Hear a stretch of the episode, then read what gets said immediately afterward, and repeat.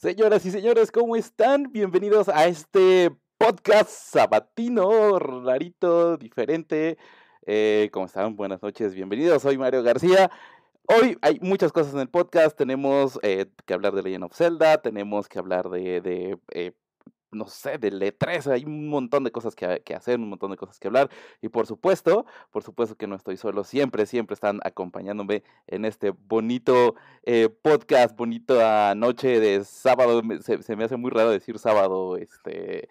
Eh, cuando normalmente hacemos esto en viernes, ¿verdad? Sí, el señor, el señor, raro. el señor Obi y el señor Isra, la señorita Lu, el día de hoy no nos acompaña, está un poquito indispuesta, pero esperamos que esté con nosotros la siguiente semana. Omi, Isra, ¿cómo están? Muy bien, muy bien. Ahí, este, pues muy contento ahí con, con un poco del gameplay de The Legend of Zelda, pero ahí hablaremos un poquito ahí más adelante, pero sí, muy bien, muy bien. Hay, hay mucha información. Omi, ¿cómo estás? Bastante, bastante. Muy bien, amigo, ya eh, feliz de estar otra vez con ustedes. Eh, de, de, como, como dice Mario, se siente raro. Eh, normalmente ya estamos acostumbrados al viernes ya. Viernes. Sí, de vernos, hecho, ayer tenía yo la preocupación ayer. vernos no un viernes, dije, ah, no vernos sí, un viernes, sí, sí está. Pero ya está, dije, está difícil. Este, está, ¿Hay ya, podcast? Y dije, ah, no, no hay podcast. Ya te, ya te, saca, ya te saca tu rutina, porque ya estamos todos. A ahí. mí sí me preguntaron ayer. Me Ajá. preguntaron, oye, ¿hoy de qué va a tratar? Y yo le dije, no estudié. No, es mañana. no, no estudié. Igual, igual un compa igual me preguntó, oye, este, bro, este, no hubo podcast, ¿verdad? Le digo, no, no, no, es que se recorrió para hoy, entonces, este, es igual. O sea, Uy, igual se comentó. Ahí está, ahí está Lu diciendo de nuestro vestuario que, que vienen de negro. Yo no vengo de negro, yo vengo de verde. Ya me quiero mandar Ay, a cambiar. ¿eh? Es que él es el host, por eso. Es, es que es color red of the, de Tears of the Kingdom. Tears of the Kingdom. Tears of the Kingdom. Y, y nosotros venimos de luto por la E3. ah, buena, buena esa, buena esa. Estamos de luto el día hay, de hoy. Hay, hay, hay, mucha información. O sea, uno pensaba que iba a ser una semana tranquila, bonita. Sí, de hecho. Este, no, no esperábamos nada, tal vez acabar Resident Evil. Aquí el, el señor a mí empezó a jugar otro juego que ya le recomendamos que todavía no termina. Eh, el Senua Muy Sacrifice, bueno. que, que, que, ahí va. ¿Cómo, cómo vas? Mm, Empecé bien, me gustó. Eh, debo reconocer que a medio juego, de verdad yo sí pensaba que era un error del juego las voces porque se oían muchísimo. y, y, la verdad es que los cascos que tengo ayudan bastante, bastante, bastante bien. Eh, debo admitir que pese a que está muy bien hecho, eh, 30, 40 minutos después comenzó a ser un poco molesto de repente oír tantas voces. Sí, sí, sí. Y, y, a lo mejor, no sé si a alguien más le pasó, después de quitarme los cascos, yo seguía oyendo las fregadas voces. ahí todavía. Ajá, pero me, me encantó, me, me, gustó muchísimo el hecho de que no, no tengas un, un contador, una vida como tal, sino que, que es pues como la oscuridad se va apoderando de ti. Eh, hasta lo que voy, me, me, gusta. Yo creo que no, no tardaré tanto en acabármelo como un High High on Life, pero eh, gracias por la recomendación. La verdad es que ya tenía rato que no me picaba con un juego así. Es un juegazo ahí. Quien, quienes no hayan tenido la oportunidad de jugarlo, jueguenlo. El segundo también parece que, que va a estar igual de bueno. Eh, bueno, el segundo lleva anunciado tres años, dos años, no, no me acuerdo. Al, algo así nunca, me, nunca me, va a salir. Me, me, dijeron, ¿no? Que, que, el segundo ya estaba anunciado, pero nomás no hay salida. Se anunció en los Game Awards que se anunció el Series X, creo, si mal no recuerdo, corríjame si estoy mal. Oye, por cierto, no le di la sí. bienvenida a nuestros amigos de Amazon Music, Spotify, eh, Apple Music y Google Podcast. Saludos, muchas gracias. Y a los que nos ven a, a, YouTube, también en YouTube, muchísimas gracias. Ustedes saben quiénes son. Ustedes saben quiénes son. Y a los que están en vivo y a los que nos ven todos los viernes en Twitch, bacho, becho a todos ustedes. Este, de ahí en fuera, bien, ¿eh? Bien bien, vamos a ver qué, qué, nos, qué precede, porque el Senua Sacrifice está, bueno, ya es Senua Saga, porque vendría siendo ya el segundo, pero okay. pues ahí está, ahí lo tienen guardadito todavía, que vendría siendo como que el juego más próximo, quitando Starfield, de estos eh, Xbox Game, bueno, de los Xbox Game Studios como tal, que también hay novedades de eso, pero de eso vamos a hablar un poquito más adelante, porque ahí Sony en lugar de ayudarse se metió en la misma pata, pero bueno. sí. como, como, como siempre. Eh, no, no, es novedad como tal. Sí. Pero de ahí en fuera, novedades, digamos, en el mundo aquí ya del de, de entretenimiento en sí. Estamos esperando con ansias ya el estreno de la nueva película de Mario, que ya se estrena el jueves de la siguiente semana. Tocayo. Por supuesto, el tocayo. Y por el supuesto, tocayo, tocayo. Eh, pues vamos a ir a verla. Vamos, vamos a tratar de platicarla Sin Antes de- reseñas. Sin reseñas. Ok. Digo, sin este spoilers. Con spoilers. Sí, no, sin spoilers. No, no, no, no, porque sí, sí. nosotros la vamos a ver un día antes, entonces, este, no. ¿Qué- qué- cu- ¿Cuánto tiempo le damos para que sea con spoilers? ¿Una sema- semana y media? Dos semanas, ¿no? Dos semanitas. Dos semanas. Dos semanitas les Dos parece semanas. Ajá. Ok. Sí, dos semanitas y ya este, ya después les soltamos toda la sopa. Pero de mientras, la siguiente semana vamos a hablar de, de la película de Mario. Que por De cierto. opinión. De opinión. Ajá, una opinión. Opinión. Exacto. Una tal opinión, vez. meramente una opinión. Tal vez una que otra referencia que, que, que hayamos captado por ahí, pero sin decir. Un mucho. easter egg. Vamos, vamos a respetar este, este tiempo de, de, ¿cómo decirlo? Este tiempo de, de guardarse. Porque es Semana Santa. ¿No se estrena el miércoles 5? Sí, no sé. 5 esto. o Es el 6. miércoles 5. Es, es el día de miércoles. Ya es que aquí todos que los- es desde los la mañana. Bueno, bueno, miércoles 5. Bueno, de todos modos, vayan a ver. Se va a ver, se- bueno, saben que va a estar muy buena. Que por cierto, este.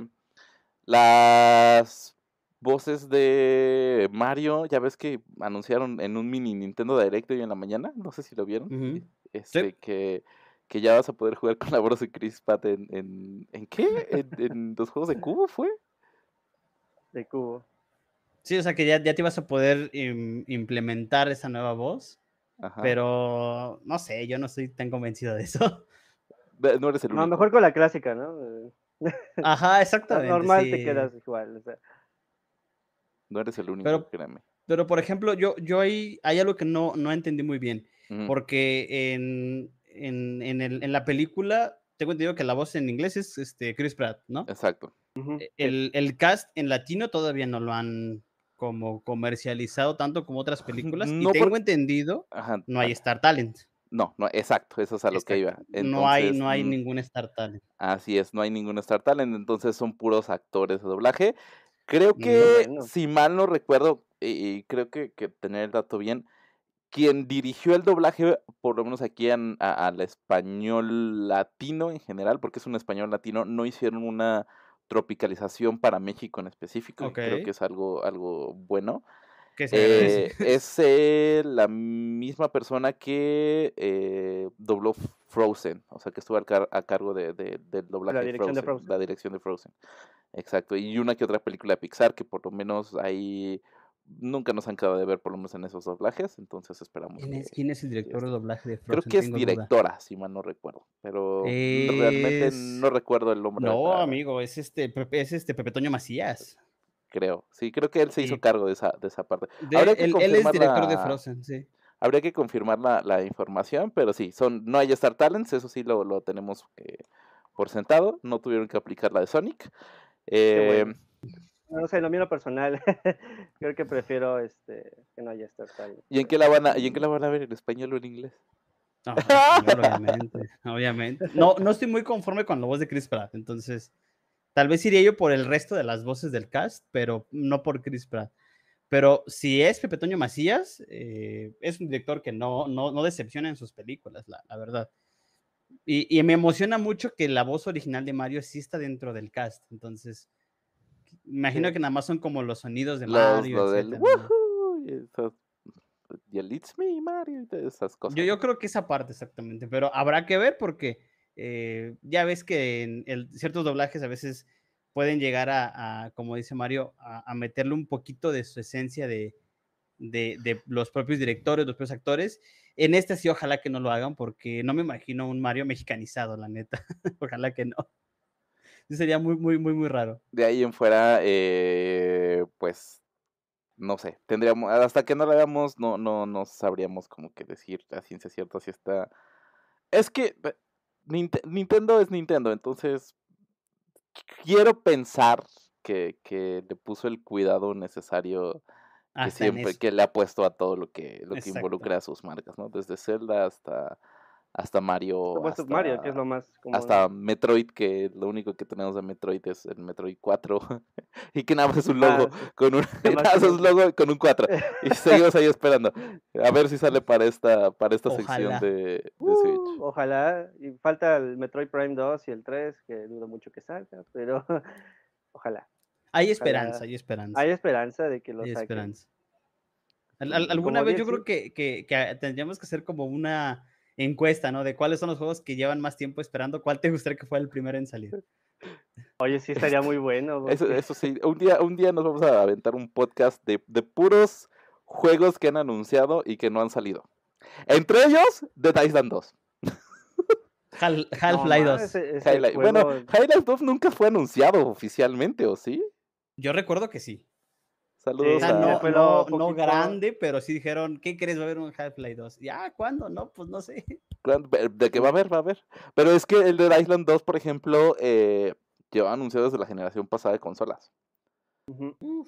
O sea, y se anunció en un, bueno, en un E3. Ahorita vamos a hablar del E3 porque también hay un chingo de Y tela ves que donde inclusive habían dicho Paz que lo habían, lo habían cancelado también, ¿no? Pero Sí, hubo rumores de que lo habían el rumor que habían cancelado. cancelado. Y de hecho, si mal después no fue en, no. do- en el E3 de 2018 habían comentado eso de que no, es que ya se canceló. Y pues ahí, no, tú, ya después de ahí no volvimos a tener noticias Hasta ahorita, ¿no? 2, Hasta apenas ahorita la nueva generación. Sí, o sea, mira cuánto tiempo. Y no sabemos si todo ese tiempo se llevó en desarrollo o nada más porque lo pausaron, porque ya es que a los estudios les, les ocurre hacer eso. Sí, es como, sí. Y este, y lo dejan ahí como que en el tintero y ya de ahí nada. Pero, Va. ¿qué? Eh, ¿Qué, qué otro? Este, Beyond Good and Evil también ya se estrenó. Ese madre ya ni. No, de hecho, de Beyond Beyond Good and Evil igual. 2, ah, hay un problema ahí con Ubisoft, con Bugisoft. Um, Este, lo que pasa es de que creo que los empleados ahí, de, bueno, quienes están detrás del desarrollo de Beyond Good and Evil 2, Pero, ¿qué es Ubisoft Montreal?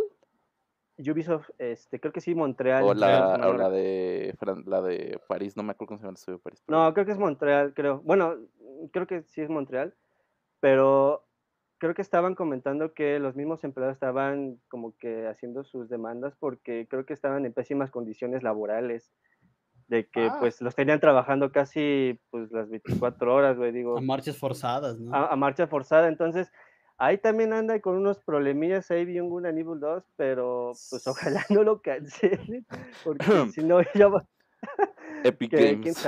Epic Games. Epic Games, Epic Games. Saludos ahí. ¿A quién está en el chat? Este, tú, Omar, que lo tienes más presenta. Ah, por ahí Evelyn nos comentó que va a haber Super Mario en español, ya que solo tienes opción en Cinepolis Kids. Híjole, yo, yo te entiendo. bueno, Y eh, el buen Fat nos dice saludos a todos, los escucho mientras juego Battlefield 2042. Y cualquier estudio hace eso y más cuando el tiempo apremia. eso. Sí, Exacto. eso sí. Pero Battlefield 2042 también, como que quedó a ver ahí un poquito. Pero bueno, eso es arena y otra cosa. Por el tráiler me encantó. el trailer se veía muy, muy bueno. Y aparte, aparte había, increíble. había en ese trailer. eh, había un easter egg de una jugada de un, de un este. Yo no sabía eso, fíjate. Este, es, esta jugada creo que es donde él se avienta del, del avión y hace todo este desmadre que, que esa jugada sí pasó y de hecho el stream está grabado cuando se hizo todo el show y de ahí como que le rindieron homenaje en, el- en el tráiler. La, la reacción de él no, no tiene madre. O sea, Sí. su reacción de, de Sí, no, cuando no se lo creo. Pero, o sea, te, te- se imaginan ustedes, a lo mejor no, no una jugada tan épica, simplemente, no sé, en ese momento en un stream o en, o en un gameplay, Ajá. haces una doble kill, haces algo que ni tú te esperas y Y después, que, nunca, nunca, nunca te salió en stream. que te salió en- y, y que te después te, salían imaginas, lo ve- por ejemplo, ¿te, te imaginas, Isra, que de repente en un The Legend of Zelda vean un tributo a, a ti, a tu, a tu nombre como, como gamer tal Qué vez? bonito, qué Eh, bonito. Yo, yo, yo yo- me quedo mucho con el de Fortnite en sus primeros eh, inicios cuando pusieron una lápida de un jugador que estuvo muy bueno porque cuando tengan oportunidad véanlo después porque intenta salvarlo y por ese inter eh, de salvarlo lo termina matando. Eh, es, es una Uh. historia más compleja, pero el, el jugador por, por salvarlo en vez, de, en vez de ayudarlo lo terminó aventando fuera del mapa y se murió. Cambiamos de temporada y Epic pone una tumba en, en, en honor a ese jugador que hasta la fecha lo siguen recordando. Ah, todo- todo- bueno, es que e- ese tipo de detallitos, ese tipo de easter eggs son como que los que Claro. A ti como, como audiencia o a ti como fan del juego es como el que dice, ah, mira, sí, sí se dan cuenta que existimos y que estamos aquí y que, Exacto. y qué chido. Por ahí dice que está jugando porque le dieron gratis en PlayStation Plus. Sí, sí. Pues digo, comprarlo yo tampoco lo compraría, creo. No, tampoco. Tampoco le- ¿Sabes? A- ahorita me, me acordé de dos juegos cancelados que eran Ajá. como que los que más me dolieron. Ajá. El primero fue El un, Scalebound, ¿no? un, un- un- fue un Halo de no. un Halo de Megablocks. Un O como tipo Megablocks. Lego. ah, Exactamente. ¿Tú, tú, tú lo viste, Isra, de casualidad? Ay, fíjate que ese no me acuerdo. O sea, no recuerdo de. Bueno, de imagínense, pues No, Halo sí es no. primera persona, eh, para adultos, o menos es- eso se espera que sea para adultos. Eh, ahora imaginen combinar Halo con cualquier juego de Lego. Y lo Mm. que sale son las figuras de, de, De Megablox, que las, es las que una- te venden es- sobrecitos. Esa es precisamente que tengo ahí, ese es Megablox. Ajá. Eh, era un juego muy prometedor, podías armar tus, tus vehículos, tus jugadores, e- era muy bueno y lo cancelaron simplemente por, por, por desacuerdos que hubo con Megablox y Bungie. Ujú. Y era un juego que hasta la fecha le siguen pidiendo a los desarrolladores, a gente experta en programación, eh, que lo, lo vuelvan a hacer porque el demo era muy bueno. Y el segundo, que creo que es el que más nos dolió, es el de PT Silent Hill, definitivamente. Uh, PT Siren, uh, Uy, Tocaste vamos, una fibra muy sensible.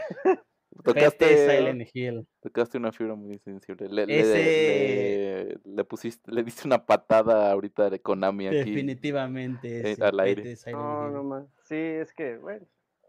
Pues es que Por algo vez. pasan las cosas. Tuvimos Dead No, es que- Stranding después.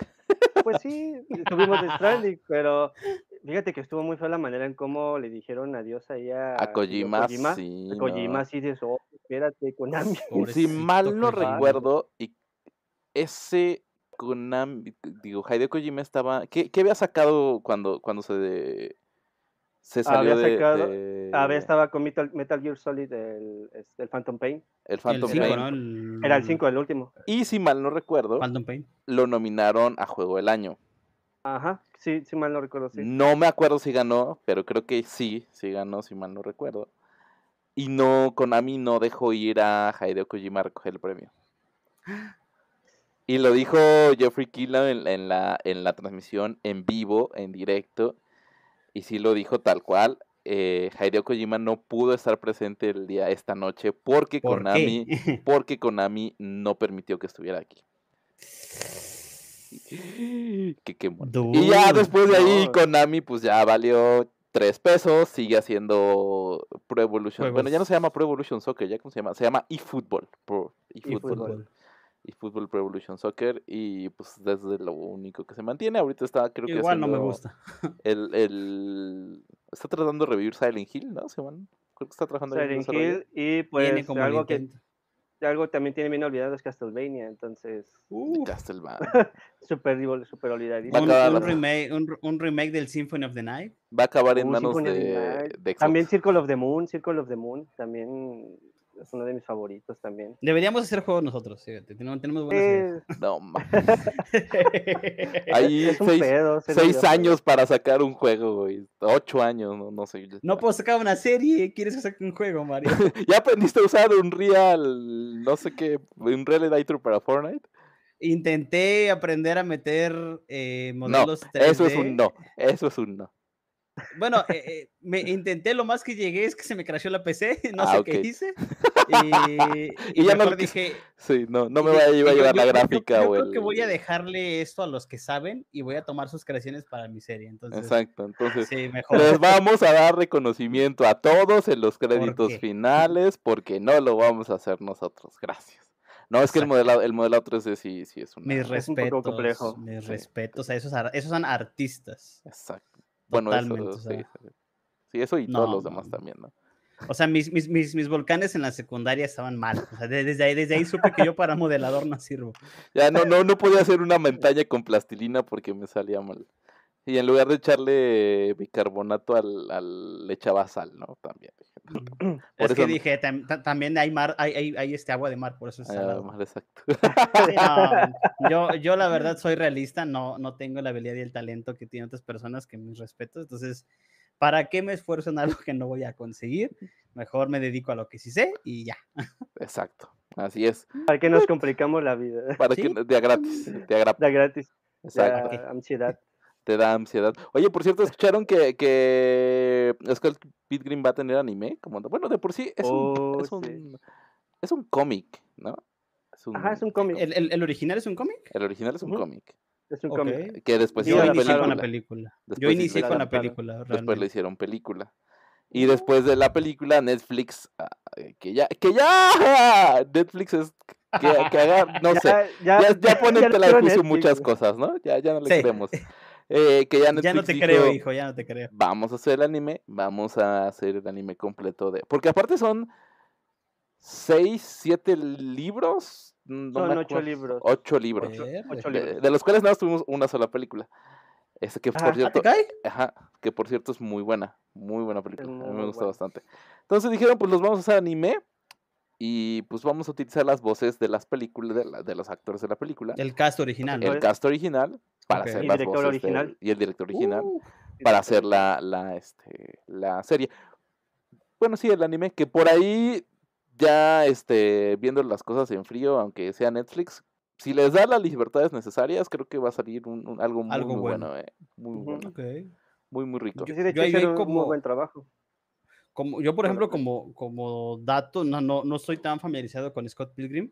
De hecho, la película es de las eh, pocas cosas que, que no, no, no, no conocía yo al, al 100%, pese a que ya llevaba, tengo entendido, años. Años, sí, sí, sí. No, yo Mm, o sea, creo que, yo creo que la vi eh, 2018. De hecho, la vi con Lucero porque ella me la recomendó. Ajá. Y ya para cuando yo la vi, yo apenas me venía enterando que era algo pues ya muy icónico de la, de la cultura popular.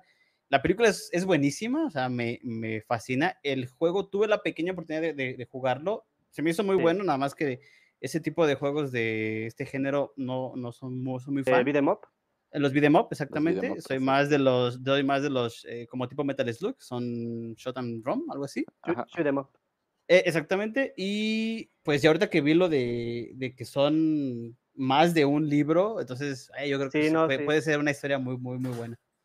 Y de hecho no es tan difícil de conseguirlos. Todavía, inclusive ahí en bueno, pues, algunas tiendas, todavía puedes conseguir algunos En las tiendas del algunas- tecolotito. eh, del tecolo, del del el te- tecolonch, el tecolonch, este, no, pues eh, puedes conseguir las dos versiones, la de pasta blanda y pues eh, pasta ya rígida. Eh, creo que inclusive, digo, si hicieron un buen trabajo, inclusive sacando lo que es el videojuego, eh, creo que probablemente puede que hagan un buen trabajo quizás para, las, para el anime Para de la Netflix, serie. pero Mm. Sí, pero es que, híjole, es que ya con Netflix ya, ya no le creo, o sea, Mira, eh, es que sí, tenemos- es que ya tenemos muy mala. Por lo menos esta- estas intentos de adaptaciones que han hecho desde Death Note, no sé cómo le voy a ir a One Piece, lo que hizo con Resident Evil, como que no le salen, güey. No le salen, güey, o sea, Nomás no entiende. ya, ya, ya hablamos de esos dos podcasts atrás, pero no le salen, o sea, no le sale. no- o sea, las series originales salen muy bien, o sea, eh, Sí, The- Crown es una serie fantástica, güey, súper Umbrella Academy. muy buena. Umbrella Academy, Umbrella Academy también. también. Es Este, esta serie no, noruega o era alemana, que no me acuerdo cómo se llama ahorita, que también fue un hitazo. Igual cuatro temporadas. Este, Ark se llamaba. Ark, sí, creo que sí. Bueno, no me acuerdo. Arkane también es de ellos. Arkane también es de ellos. Es también de Pero. Arkane, Ar- Arkane, quieras o no, fue en Riot también tuvo ahí mu- mucho que ver. O sea, a lo que voy es que yo creo que si dejan que los que creen las cosas eh, como, como lo hicieron, por ejemplo, en el, en el caso de HBO con, con The Last of Us, creo que si, si, si los creadores de las cosas original o del, formato original se hacen cargo hasta cierto punto, creo que puede ser algo muy bueno y le dan la libertad suficiente, ¿no? Porque pues, eh, tam- tampoco es como, ay, sí, haz lo que quieras, tú", porque pues también es vago, es Ah, un pero, negocio, ¿no? pero algo, algo, este, algo real, ¿no? bueno, algo palpable, no que metan cosas que ni al caso, o sea, creo que porque se ha visto los, mucho. los derechos de Resident todavía los tienen ellos, ¿verdad?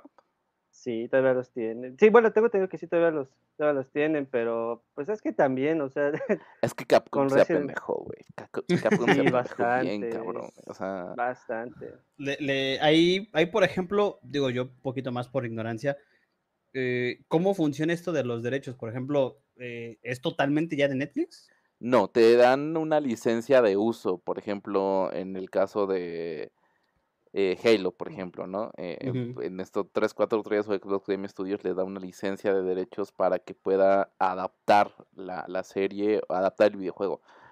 O sea, te dan los derechos para la televisión o para el streaming, tal cual, pero los derechos del videojuego siguen siendo de... Siguen siendo de- del, del publisher del original. publisher original. Bueno, de- en este caso del estudio original, ¿no? Porque el publi Bueno, del publisher, sí, no, sí, del publisher. Por ejemplo, ahorita este- con, con Halo, pues tie- esa licencia la tiene Paramount para seguir haciendo la serie. Exacto. Pero hasta que estén, eh, ah, bueno, hasta cuando ambos estén, estén, hasta que lleguen a un punto en que ambos estén de acuerdo a seguirla haciendo. Ya van por años, es como la cuestión de Marvel con Netflix y todas estas series de, de Daredevil y ese tipo de cuestiones. Punisher. Punisher. Exactamente lo mismo. Cuando se acabó ese contrato, pues eh, en sí, como los derechos de los personajes le pertenecen a Marvel, pues Marvel es de Disney y se los trae a Disney Plus. Entonces, la serie que viste en, en Netflix, la de Jessica Jones, eh, por ejemplo, ya está en, en Disney Plus, pero le quitaron todo lo que dice Netflix. Sí, sí. publicidad Obvio. gratis. Exacto.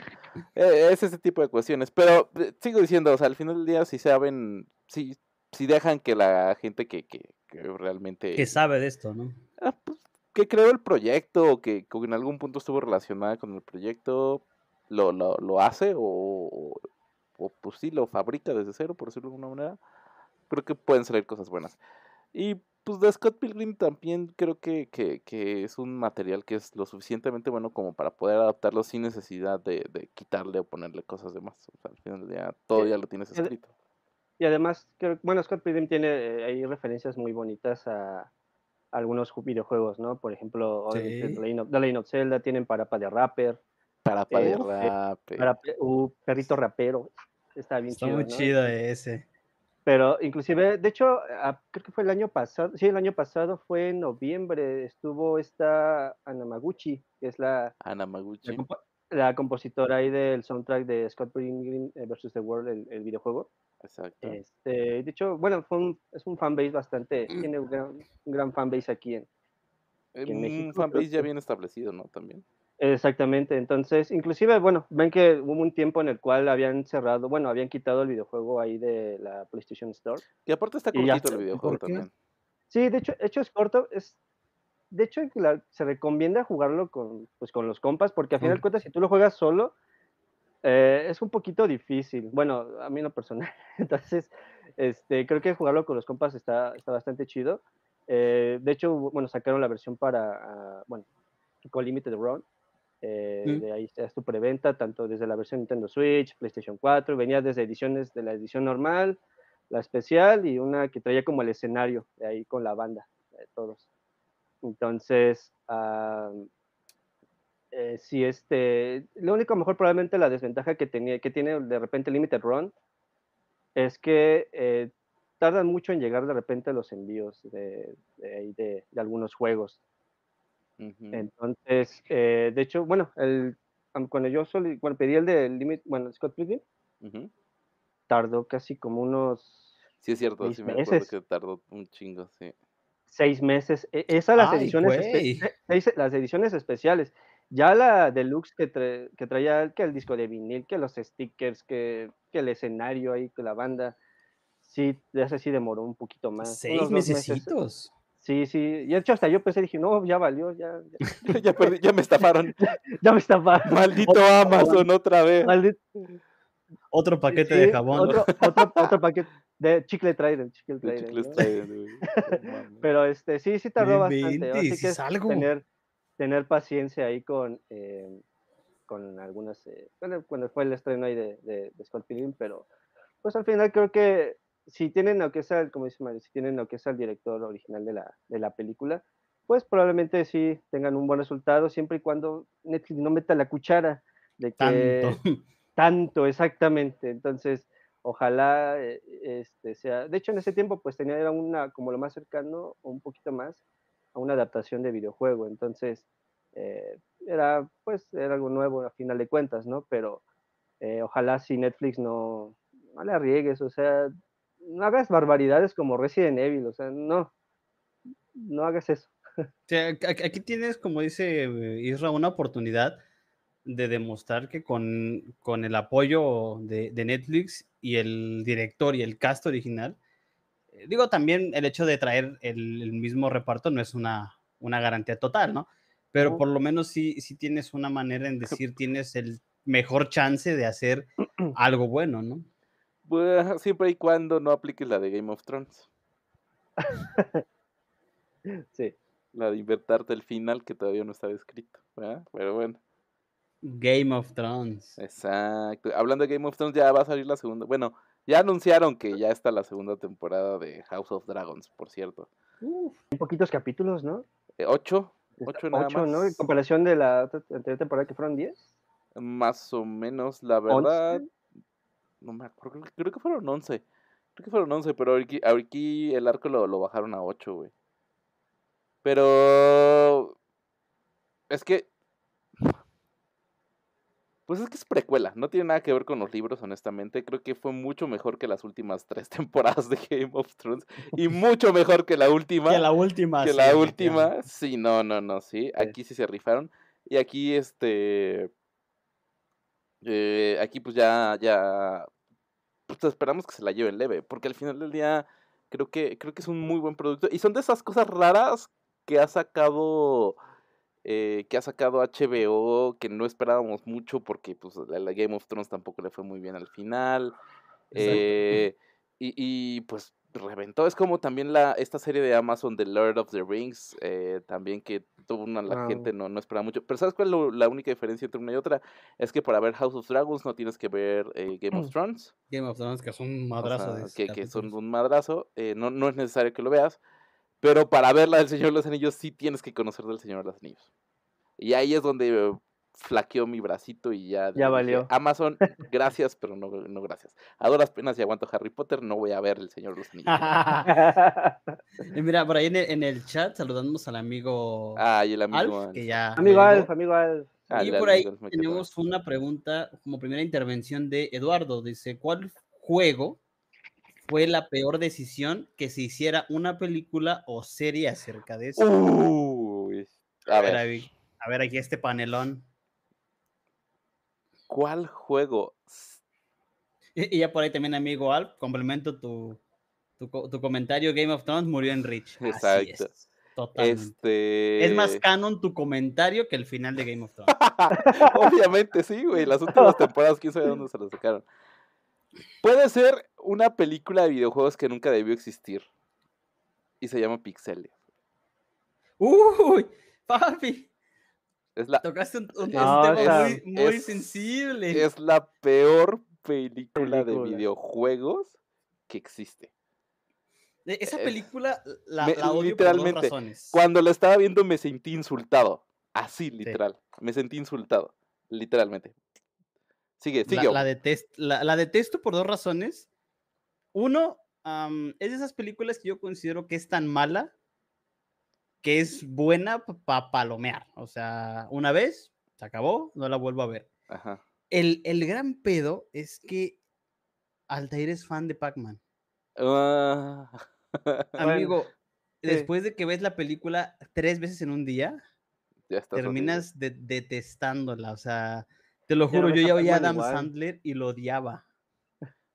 Entonces, sí, te, te doy el gol por, por recuerdos de Vietnam, amigo. Así tienes Sí, razón. así que no, no, es pues, malísima. Pero sí, una, un videojuego que debió, que no debió ser adaptado en películas, es que podría decir que es Resident Evil tal cual, porque al final del día eh, tiene el nombre del videojuego, pero pues las películas ni siquiera van conforme al videojuego, hasta la última que medio intentaron arreglar y se sacaron toda la manga. Este, no sé cómo sacaron tantas, ¿cuántas son? ¿Siete? ¿Ocho? ¿Siete? ¿Como ocho? Ocho, ocho. Ocho. Este, yo nada más las veía por pura mamada, güey, o sea, literalmente, no, Por ni mame, nada más, pasaban ¿no? en el Sí. 5. Sí, sí, sí, sí, y ya, nada más, pero de ahí en fuera tal vez eso, eh, no sé En, qué Re- más, en no Resident, me ya que. Mila Jovovich haya dicho que, que después de jugar los juegos dijo, no tiene nada que Ah, ver esto es- con lo que Esto no hicimos. es lo que. Exacto, ya desde ahí sabes que está mal, ¿no? Sí, desde ahí sabes que está mal, pero así otra película de, vi- de videojuegos que no debe haber existido, no se me ocurre otra ahorita. Ah, pues hay otras. Pero bueno, fue de los ochentas. La de este, Mario. Fighter. La de La de Mario. La de La de Street Mario. Fighter. Ah, con Jean-Claude Van Damme. Oye, es que, bueno, o sea, uno lo ve en ese tiempo y dices, ah, este, qué chido, ¿no? O sea, ves algo adaptado. Y ya cuando la ves ahorita la actual, dice, qué Peter hace de, güey. O sea, Que, que o por sea, cierto, la, la película Mortal Kombat de ahorita igual está palomera, ¿eh? La, la Sí, la de- Warner. digo, la de ahorita está palomera, ¿no? Está pasable, está pasable. O sea, no, tampoco la critico. Es como de estas, de esta racha que hubo, no sé si se acuerdan que también hubo Una, la de Warcraft, la de World of Warcraft también, que, s- que sale me- con esa soleada. Me, me dormí en esa película. Digo, a mí no se me hizo mala. Yo honestamente no conozco el lore de Warcraft, nunca lo he jugado. Pero no se me hizo mala, honestamente. Eh, igual como la de Assassin's Creed, lo mismo con esta, con esta de Mortal Kombat. O sea, no se me hicieron malas películas, no se me hicieron malas adaptaciones, pero pues no vas a romper la taquilla con eso. Sí, no, claro. Lo, lo que sí lograron salvar, por ejemplo, ahí fue a Sonic, por, en, en eso, en ese caso, sí. ¿no? La de Sonic sí es, es buena, fíjate. La Sonic está muy bien hecha. Extrañamente, y es. Está buena, es extrañamente. buena. Y el Jim, y- Jim y la- y la Carrey le le da. quedó bien. El Jim Ah, Carrey sí. Le Jim Carrey le da un da- plus increíble. No, sí, o sea. Ese güey se lleva toda la película. Sonic queda en segundo plano. Jim, y- Jim Carrey quedó con la espalda dañada de cargar la película. Sí, exacto, literalmente. totalmente. Pero es muy, muy buena película. güey. Oigan, y, y Detective Pikachu. Ah, eh, Detective Pikachu también. A, a mí me gustó. Mm, Sí, sí, Sí. sí. También está A, muy a bien mí hecha. me gustó. A- Aunque criticaran mucho al actor este mexicano por su aparición. Ah, Lomar Eh, Chaparro. No O sea, la neta, dices, Con critiquen lo que quieran. Él tiene un. Charizard, así de fácil. Tiene- tú no tienes un Charizard. Tiene jamás. no tienes un Charizard, jamás no, tendrás un. Charizard. Yo, yo creo que, que sí, sí sería entonces, porque no encuentro ninguna concurro, que sí sería totalmente pixel, o sea, es, es, es una burla completamente. Sí, te sientes como. Yo, Pixel. yo me sentía así como de, güey, qué chingados estoy viendo aquí adentro. Y, y no. Porque- Y, y lo, y lo peor es que es, es, es, es lo que te esperas más o menos de Adam Sandler, pero no ese grado, o sea. No, es que Adam Sandler ya está viejito. Ya tiene que, tiene, que, tiene que entender que su humor ya no es el humor de antes. De antes, sí. Sí, no. Ah, Ahorita creo que acaba de sacar una película en Netflix con Jennifer Aniston. Otra vez, para acabarla de, de fregar. No la, no, la neta no la he visto, pero pues a ver cómo está. ¿Qué dice el chat por ahí? Eh, nuestro amigo Eduardo ahora nos cambia la pregunta. Dice, para cada uno, ahora cuál ha sido la que consideran que tuvo una buena adaptación cinematográfica o de serie. O sea, caso contrario. A Uy, ver, panelón. The Last of Us. Uy, The Last of Us, sí, concuerdo. Yo de Last of Us, The Last of Us, perdón, no, no la he visto completa porque no tengo, no tengo tiempo. Le vamos a dar un zape, güey. Eh, sin embargo, eh, Me- tengo me que reconocer, pese a que no soy fan de, de, de League of Legends, que Arkane. Arcane. Sí, Arcane Arcane. también está muy bien. me, me qued- Diría que Halo por, por mi corazón, pero no. O sea, Sí, sería. te vas a echar otra, pelea con Mario como el anterior. deber. Sería, sería otra mentada de madre. Entonces, eh, The Last of Us, me, me encanta Pedro Pascal, la serie es Pascualito, buenísima, Pascualito. pero por la calidad y porque un poquito más compleja el hecho de animación, yo le doy el punto a Arkane. Que Arkane, de hecho, ganó un Emmy. Un Emmy. Se llevó un Y el Emmy soundtrack es por- buenísimo, por- por buenísimo. este, Sí. Por mejor Imagine Dragons es buenísimo. Bueno, es que estás hablando de Imagine Dragons, papi. O sea, no, no, no son cualquier cosa. Son como No los es Arctic Monkeys, grupo. tampoco son cualquier cosa. Es- ellos, ellos se respetan, nada más Exacto. por mención. Sí, nada más. por mención. Oye, por algo, por algo abrieron el mundial de LOL. Ajá. Ellos, aperturaron el mundial de LOL Sí. ahí, en, ahí en China, por E- ahí. e- del en el chat por ahí nos 2019. comentan que Cyberpunk también. Cyberpunk. También el anime, exacto. Está mucho mejor que el juego. Ya el juego ya lo arreglaron ahorita. Ya el juego ya lo arreglaron ahorita. Mira, con, con Cyberpunk tengo un, un pleito. Un amor-odio que no sabemos por qué. No, solo un pleito es- total, sí, por el ¿Sí, de juego es un pleito. Sí, sí, sí. Creo que ahí Me- lo tienes guardado, ¿no? Ni siquiera lo has abierto. Aquí está, mira, Sí. aquí está atrás. Pero gracias a ese juego me, me llevé un baneo en Facebook. ¿Por qué? sí, por la primer parte donde, donde haces a tu personaje. Ah, ya, ok. Eh, por eso y por la señorita Lucero que se toma dos horas en hacer un personaje, donde pues dos horas enseñando Lo sabemos con Harry Potter. todos los, todos No, los atributos perfectos del personaje, bien baneado de Facebook. Nos, nos, dio, nos dio una cátedra de creación de personaje cuando creó su personaje en Howard's Legacy. Entonces dije, ese juego se guarda y no se vuelve a abrir nunca más en la vida. Exacto. Ahí Eduardo está preguntando otra cosa. ¿Qué? qué? A ver, dice, ¿les gustaría que algún juego diferente que claramente no tenga adaptación cinematográfica o serie tuviese alguna?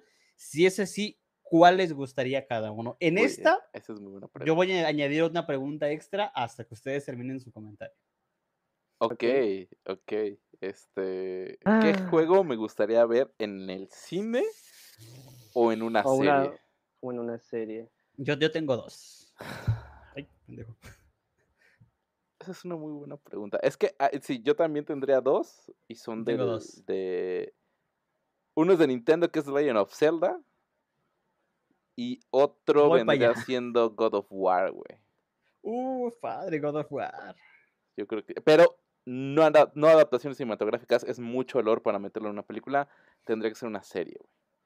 Cualquiera de las dos, pero tendría que ser una serie. No, no para películas es demasiada la cantidad de información y tendrías que cortar muchas cosas como para que entre en hora y media. Yo, yo hora- creo que, que, hora cualquier juego sería mucho para una película. Sí. Bueno, va Ah, dependiendo del Es juego. que va dependiendo del juego, sí, va dependiendo del juego, literalmente. Pero, por ejemplo, Gears, Gears de Gears 1 me da... No sé, o sea, no sé qué pensar con, con, con la Pues, de hecho, ves que lo- show, película. no, Lo comentamos. ¿no? Que van a adaptar el la, la, la- por el podcast pasado, que van a adaptar Gears of War, la, bueno, el primer juego. Que obviamente va de la mano ahí también con este, que el co- coescritor de Doctor Strange y este, ¿cuál otra? De Es que ese es, Sí, ese es Doom, Es que ese es el problema, o ese es sea, el problema. Güey, tienes a, a, a Ferguson ahí, güey, que creó Ah, el sí, sí vi. juego, güey. Hizo el juego con sus manitas. Lo escribió, lo pensó, se rompió la puta cabeza para ponerle el nombre y lo dejas ahí rezagado como si fuera cualquier persona para que otro pendejo llegue a agarrar la idea y la- No mames, ocupa Pues a la gente que tienes dije- ahí. Sí, es, es una apuesta arriesgada. Es, es una apuesta arriesgada. No sé, A vas, ver, tú, Isra. yo sería igualmente, híjole, es que, bueno, a ver, sería The Legend of Zelda igual, pero Ok. en particular me gustaría que contaran la historia, bueno, ya hablando de pinches líneas del tiempo, eh, la época de cuando la, Link- la, la era del Link adulto, cuando el héroe pierde y sale el Link the, la, The Legend of Zelda, a Link to the Past, creo que sería muy buena historia Ok. contar toda esa parte. Y el segundo juego que me gustaría mucho verlo sería Shadow of the Colossus. Oh, Shadow me of the gustaría Colossus. mucho, probablemente a lo mejor no sería, a lo mejor una película, pero eh, hay con Fumito Ueda. Este, creo que un quedaría anime, bastante bien. una, un anime, digo, inclusive hasta un anime, pero tiene muy buena historia Shadow of the Colossus. Porque de Shadow of the Colossus también tenemos que recordar que parte también este juego del perro pájaro, ¿cómo se llama? ¿De qué? Del el, el- el juego del perro del perro ave. Ah, este, este, Ah, ¿De me la fue. story? de las, Eh, sí, de- no, cierto, De- no, De Last Guardian. de Last de Guardian. las Garden. Last Exacto, Guardian. porque es el mismo universo, de hecho. También Ico, también es Ico. el mismo universo. Este- esos tres juegos corren en el mismo universo. Entonces, si, si tienes que hacer Sí. uno, te, yo creo que tendrías que hacer los tres. Todos, Sí, básicamente. exacto. Que por cierto, Last Guardian un juegazo también. Es- esa Juegazo madre, también. yo al final estaba berreando, como tienes una idea. Buenísimo el buenísimo. pobre Y, perro tardó, tardó en salir que, no, pues lo anunciaron en En D3 de 2000, 2014, ¿no? no, 2010. 2010. do- Ah, sí. 2010, 2010 y salió hasta 2014. 2010. Exacto. Hasta sí, 2014. Se sí, aventaron buen rato, fíjate. Ah, Y- de hecho en todo ese tiempo nunca anunci- nunca comentaron nada, nada de Last Guardian. Y Lo fue mismo. como de, ah, Lo mismo que, que, que Dead Island 2. de- ah, y Silksong. Sí, Silksong también la, la precuela, secuela ahí de Hollow Knight, eh, esa madre nunca va a salir tampoco, güey. Ya son juegos que tenemos ahí marcados en el calendario, pero que nunca vamos a ver. Bueno, que sí, algún día. Al- que alguna, algún día, Dios mediante. ¿Y tú, Omar? O mi bebé. Mm, concurre igual que ustedes, The Legend of Zelda, definitivamente es algo que me encantaría ver, pero por alguna razón siento que es que si algo ya Nintendo tiene muy aferrado a Mario, Zelda creo que un poquito más, por Ah, el no, hecho de que, sí, de que tiene Sí, claro. una línea más grande. Y a lo mejor ahí discrepo un poquito con Isra, perdóname amigo, pero yo preferiría no, la línea del tiempo golpes. Preferiría la línea del tiempo de Mayoras. Twilight, Uh, sí, Majora's, ok. definitivamente esa es La mi línea niño. favorita. Así Ok. es. Cuando él regresa a ser niño, porque eh, es un golpe muy duro para, al menos yo que me Ah, acuerdo, Sí, sí, el hecho de, de volver a ver a ese Link en Twilight Princess, donde puede descansar en paz. Entonces, Exactamente. quisiera yo ver esa secuencia en, en el cine. Y, pero ese sería como, como serie, por, por lo largo que es. Sí. Pero si definitivamente yo quisiera una película, tengo muchas ganas de ver Portal en la pantalla grande. Portal, pero ¿cómo Portal, adaptas Portal. Portal, güey? Es la idea. Portal. O sea, me gustaría algo como, una narrativa contada como las estas películas en donde es, es la cámara en mano. ¿Sabes cuál? Dead Space también me gustaría ver en el cine. Dead Space. O Dead Space también. Dead Space. Dead Space también te da, te da Entonces, para a eso. lo mejor sería como interesante ver, o sea, no un protagonista, porque finalmente la idea era que, que tú te imaginaras quién es el protagonista, con una cámara en mano, o sea, ir descubriendo todo, la conspiración, salirte del juego, hasta llegar con Glado. Entonces, eso sí me, me gustaría ver. como... ah, no sé si ustedes vieron esa película, que es una película de acción que va grabada en primera persona, que es un güey... Rec, No, no, no, no, no, no, o sea, literalmente es una película de acción en primera persona donde este güey da putazos, madrazos y tú vas corriendo y es como si fuera un videojuego. Este, a la gente no le gustó porque se marea. ese, es el único, lugar. Sí, es- ese es el único sí. problema que, que le veo ahí. Por ahí, este... ¿Qué dice el el chat? chat, no, el, eh, nos comentaban acerca de Gears of War que tenían entendido que lo iban a anunciar en noviembre y Netflix iba a adaptar esta película, pues esperemos que le adapte y esperemos no se tomen, no se tomen tantas libertades creativas. Dice el amigo. Y ahí un poquito como am, aunado a lo que nos preguntaban acerca de la, la película que queríamos ver en cine y que tenemos una posibilidad, la iniciativa Smash, esa sí estaría interesante. Y saludos La por ahí a Smash. que ya llegó al chat. Saludos. Saludos, saludos. Pero, no, o sea, eso, la, la iniciativa Smash nos faltarían un chingo de, de personajes todavía. A ver, ¿a quiénes Sí. llevamos? Eh, Mario, obviamente. A Mario, a Pikachu, Donkey, Mario. Donkey Kong ya también está en esa película. a Donkey Kong, Yoshi está en esa está- película. a Yoshi, a Luigi, Yoshi, Peach, Peach, Luigi, Bowser. Bowser. Bowser. Cam- más? Bueno, No, Los pues te bueno, faltan todos los demás. Los Sí. Koopalings todavía no se han visto en la película. No, pero todavía te faltan todos los. Te, te falta Zelda, te falta. Bueno, pero al menos los de la película de Mario sí son una buena cantidad, ¿no? Pues ese es casi todo el universo Todo Mario. De ahí tenemos la película de, de, de Pikachu. que tienes casi. Ya todo tenemos la de Sonic. Ya tenemos Sonic. Sonic. igual. ¿Qué más estaría faltando? Pero Sonic es de. de Sega. Fox, ¿no? Es de Mm, Universal. De Universal. ¿No es de, no es de Sony? ¿Es de Universal? Según yo es de Sony.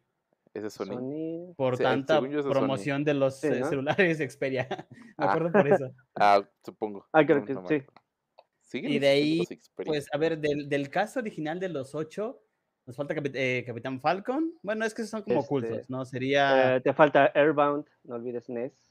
Ness, Samus. Este, está eh, Fox McCloud. Samus. Samus. ¿Cómo nos vamos a olvidar de Samus? Hay, por hay- hay Dios? una, hay una, hay un como documento no oficial que filtraron en Reddit. Que, mira, Maldito yo, yo Reddit. de leerlo me emocioné. o Reddit, sea, Reddit a- nos acá- ha traído, nos ilusiona cada Sí. ratito. Acabé de leerlo, bajé mi celular y una lágrima rodó por mis ojos. en donde decían que, si imagínense acabando la película de Mario, ya todo, la, la- la típica escena que se va alejando, Ajá. y Mm. decía, y se imaginan que se aleje tanto hacia un bosque que veamos la Master Sword. Au. no No, no. No, el Isla se pone a llorar, güey, en ese Yo momento. Güey. lloro, ahí exploto. todo el ¿Te mundo imaginas grita, que güey. la alejen tanto, Isra, mientras oímos No, de fondo a. Navi, la- el, el sonido típico sonido de Navi, y se ve nada Ah, más sí, el sí, puro sí, claro. de la Master Sword. Y El ahí reflejo corte a y- negro, corte a negro. No, no, no. Yo ese día. no le des ilusiones al muchacho, no nos Digo, e- es, ilusionemos es todos. algo que pusieron en red, obviamente, pero Sí, claro. ¿te imaginas que poco a poco lo incorpore? Digo, yo ya le vi errores porque pues, nos estarían diciendo entonces que dentro del reino champiñón, dentro del reino tal, está el reino de Hyrule, lo cual pues es un poquito lógico, pero ah, no sé, como que una parte de mí lo decía tanto. Como que uno se está convenciendo, sí va a salir, sí va a salir. Sí, o una Sí. referencia por lo menos. o sea, Como me cada conformo. Nintendo Direct cuando esperamos que salga el Metroid 4. Un- un- una trifuerza así chiquita en, el- en la película de Mario, me conformo con eso. No va a Ahí, pasar. sea en, la- en una pared ahí. ah, sí va a salir Zelda. Oye, ya, ya que estamos hablando de, de Zelda, Isra, Isra, porque Isra es el que ve aquí los eventos. Todos los demás lo deberíamos de hacer. Pero pues Isra es el único que los ve, honestamente. A ver. Ay, pues. hubo un nuevo Sí, gameplay de Legend of Zelda Breath of, Breath of the Wild, qué pendejo. Ay, Este, Tears of Kingdom. Tears of the Kingdom. Tears of the Fallen Kingdom, tal cual. Nuevo gameplay. No nos han dicho nada de historia. Literalmente no sabemos absolutamente nada. Pero vas, Isra. A ver, expláyese. ¿Qué tiene? qué- no, bueno, ya sabemos qué tiene, pero. Sorpréndenos. Zelda, sorpréndenos. Pues bueno, creo que es que Aonuma lo ha hecho tan bien Sí, con yo The Legend no of más, Zelda. sí. Ajá. Mira, digo, al final sí hay nuevas mecánicas ahí directamente con en este nuevo gameplay.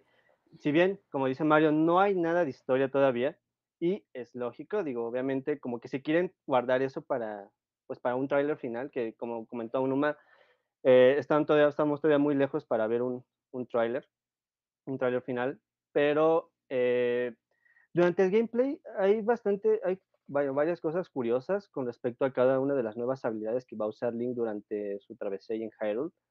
Eh, pues va a incluir lo que son habilidades como Fuse, Ultra Hand y Ascent. Que de hecho, bueno, Fuse te va a permitir este, fusionar objetos y armas. Eh, por ejemplo, eh, de hecho es una demostración con una ramita y ya con, la combinan con una roca, se hace chibi la roca y dices, ¿what? Y hay otra, hay- otra que ponen en un escudo, ponen un Con un honguito, champiñón, ¿no? Ajá. con un champiñón, le, nuevamente le pega ahí un boss. Que no es un champiñón normal, es un champiñón rebotador. Entonces salen como esporas y pues como que aturdes al, ahí al enemigo. De hecho hay algo curioso ahí, ahí en lo que es en, en esa parte del gameplay cuando estás ahí en estas pequeñas islas que están en el cielo. Eh, no está la Master Sword. De hecho, ocupas, ocupas las ramitas para ahí darle pues los trancazos ahí a los, estos como pequeñas, es- como, no como tipo guardianes, pero bueno, si yo lo podría ah, ah, este, relacionar de esa manera. Pero eh, esa es una de las habilidades. Otra de ellas es Ultra Hand, que oye, ¿qué, qué, qué referencias luego se avienta Nintendo? Porque re- re- recordemos que pues Nintendo, uno de sus primeros giros o negocios, aparte de las cartas Hanafuda, Exacto. fue crear, esto- fue crear estos juguetes electrónicos. Y el Ultra Hand es un juguete que sacó Nintendo en aquella época, que es como un bracito, ahí con- como un sorte. Sí. Entonces, en esa prácticamente te permite como fabricar y, co- y controlar objetos. Eh, de hecho, ahí se ve como un barquito, eh, con unos como, no sé, como unos ventiladores ahí, que, este, que los unes ahí como a tu, a tu balsa, Ah, tu para cruzar al otro, a tu balsita, que lo ocupas para cruzar al, este, al otro lado. Al otro lado, río. Eh, De hecho, inclusive esto ya lo habíamos visto en, En el trailers tráiler. anterior, ajá, de, eh, de un direct, eh, que creo que fue cuando dijo Aonuma que se iba a retrasar el juego. Yo, yo- yo- yo- lloré, dije, no, por favor, no vuelvas a hacer lo mismo que Breath of the Wild, por favor. No, pero, No, pero, compa. pero cumplió, güey, cumplió, Cumpl- cumplió. no, cumplió, cumplió, digo, y, y más que feliz, ¿no? Pero eh, otra de las habilidades que ocupa el Link es una que se llama Ascend. Eh, este es como, bueno, no sé, bueno, recordando ahí el trailer, tiene como que esta manita ahí, este, pues como la manita feliz, ¿no? O sea, porque tiene ahí con, con tonalidades verdes, ahí medio raro.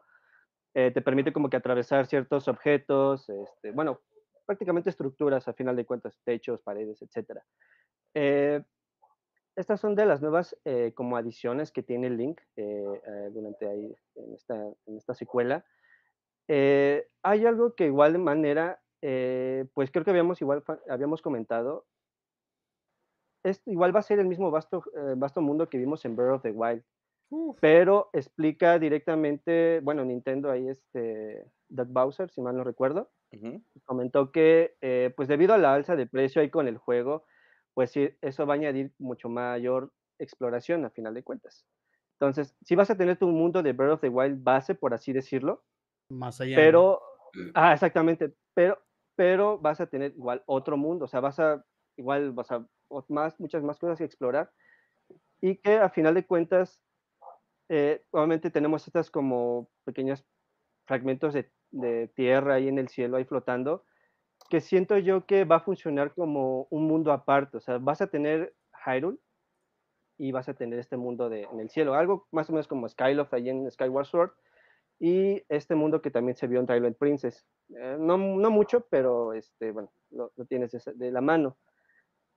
Eh, al final, pues yo creo que no me da como miedo, bueno, no es tanto miedo, sino como un poco de ¿Duda? intriga.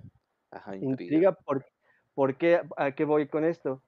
Durante la parte del, del gameplay se ven, hay una locación bastante conocida para quienes jugaron Breath of the Wild, Ajá.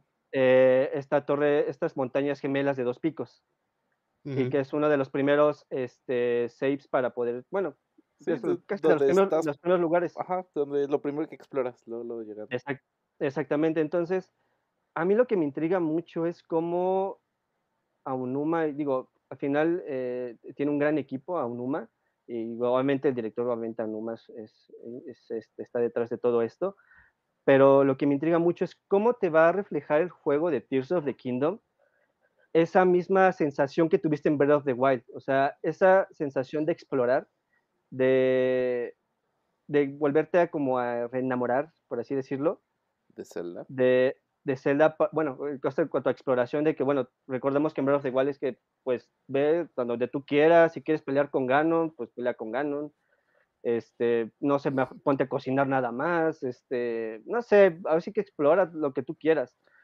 Aquí en Tears of the Kingdom, pues, ah, digo, al final, pues, aunque es una, una secuela de Breath of the Wild, Ujú.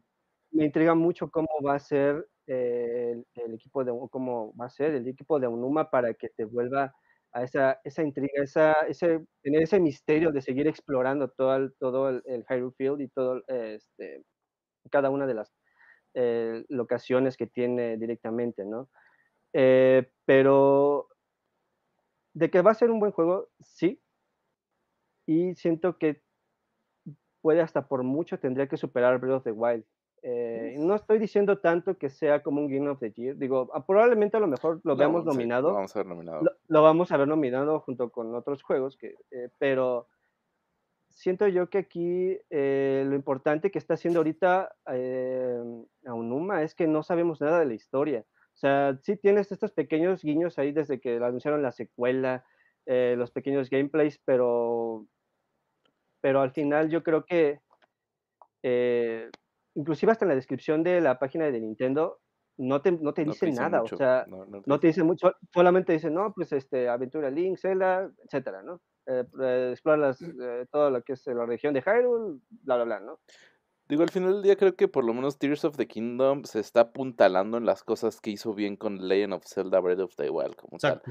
Esta Exactamente. parte, esta parte del crafteo, eh, que, que por crafteo, si era claro, de, de, güey, oye, vamos a combinar esto con esto y vamos a ver qué sale, o vamos a cocinar esto con esto y vamos a ver qué sale, o sea, Sí. y es algo que, por lo menos a mí en lo personal cuando jugué Breath of the Wild, era que era algo muy, muy chido. divertido, ¿no? Y sí, nuevo. exactamente. Y, muchas de las quejas tal vez de Breath of the Wild en un principio era que el mundo se sentía muy vacío, pero lo chido de Breath of the Wild era eso, que el mundo se estaba vacío, entre comillas, y muy grandes, y te animaba a explorar y te animaba a seguir caminando y te animaba a, no sé, mover una piedrita y encontrar eh, un, un, un dungeon ahí a, a un ladito, ¿no? Mm. Y, y sí. conforme vas avanzando en el juego y conforme vas recolectando y conforme vas abriendo las torres y conforme vas eh, equipándote de mejor manera y ves que los guardianes, exacto, ves que los guardianes de un putazo te matan si no tienes No, nada. ya, ya después de un rato le pier- les pierdes el respeto y los matas allá y haces tu matadera de Es- guardia. Exacto, pero, eh, pe- pero la misma, la misma mecánica de juego, el mismo la idea de juego te va llevando, te va llevando de la mano. Y este asunto de la verticalidad que le pusieron ya al juego, la, la, el, el rewind, no, no me acuerdo cómo se llama esa madre eh, que, que justamente se va dando para poder subir a las montañas o a estas ¿La estamina? islas. algo así? ¿La estamina? No, es que hace cuenta que de estas, de estas islas caen piedras, por Ah, ejemplo, sí, y tú lo que haces es subirte a la piedra y, y como que hacer que retroceda, y entonces la piedra Ah, retrocede sí, y entonces sí. de caerse empieza a subir otra vez. Y No me acuerdo cómo se llama esa parte, exacto.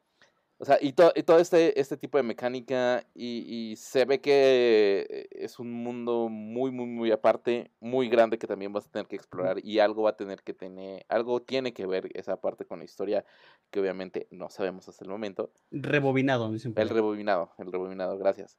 Este. Y todas estas nuevas funciones que tienes de, de poder combinar todo con todo. Eso implica que cada jugador va a tener una experiencia de juego muy diferente.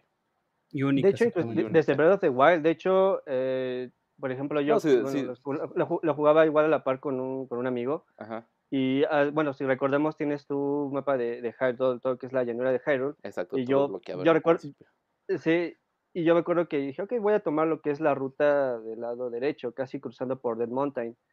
Entonces, eh, por ejemplo, mi amigo, no, pues yo me voy a ir todo casi directo hacia el castillo, que bueno, igual fue un error porque... Este, dale en la madre. Dale la madre con tanto pinche guardián, ¿no? Pero eh, al final esa es, esa es la magia de, de Breath of the Wild, o sea, como dice Mario, creo que... Cada quien, ¿no? Cada quien, o sea, yo me fui, ah, no, pues qué tal lado, ah, que pues esto. Inclusive, eh, hay una, creo que una de mis regiones favoritas y que gracias a que, qué bueno que tomé esa ruta, este, lo que es la parte de, antes de llegar a Gerudo Valley, hay una que se llama este, el Bazar Caracara. Creo que ese bazar es una de mis regiones favoritas de Breath of the Wild. No tanto, sea, sé que es una locación pequeña, pero el soundtrack ahí es increíble, ¿no? Entonces, inclusive hasta recuerdo que cuando yo ya tomé, como que rodeé todo lo que es la parte del de, castillo de Hyrule y llegué hasta Sora's Domain, etcétera, eh, cosas, acciones que ya había hecho en la ruta que ya había tomado inicialmente, ya eran como misiones secundarias de ese lado. Y ya estaban completas. Entonces, ah, bueno, pues no sé, no recuerdo qué hice, pero pues ya está mi misión hecha, ¿no? Entonces, eh, digo, al final, pues, este juego, pues sí estuvo bastante desarrollo. Creo que fue después, del, después de que sacaron el DLC de, de Champion ahí con los campeones, de los campeones eh, empezaron el desarrollo. De hecho, eh, Aunuma comenta que pues eran, eran tantas ideas las que tenían para, para Breath of the Wild para que solamente se concentraran en un DLC y optaron pues mejor adaptarlo. Una, una, secuela, ¿no? Vamos a sacar una secuela. Exacto. Entonces, creo que creo yo que lo que es lo que es lo que es la parte de la magia de The Legend of Zelda, bueno, casi en toda la saga, igualmente en Breath of the Wild, pues es esta parte de exploración y pues al final no sabes qué, qué te vas a encontrar. Inclusive, eh, no me dejarán mentir, hay algunos ciertos dungeons que inclusive hasta los puedes romper. O sea, puedes hacer cualquier cosa para superar el dungeon. Y ah, yo recuerdo uno principalmente cuando hay un dungeon que solamente podías usar flechas de fuego, pero en ese entonces, cuando yo llegué a ese dungeon, yo no, tenía flechas de fuego. Yo tenía flechas de fuego, pero había un, un donde está la, una antorcha y dije, pues a la vieja escuela, ¿no? O sea, apuntas una flecha. Pasar la flecha por el. Pasas por el, por el, por la antorcha. eso está en Ocarina. Eso está en Ocarina, exactamente. Entonces, este, creo que eso, eso le da como un, un plus bastante increíble con lo que es el Breath of the Wild.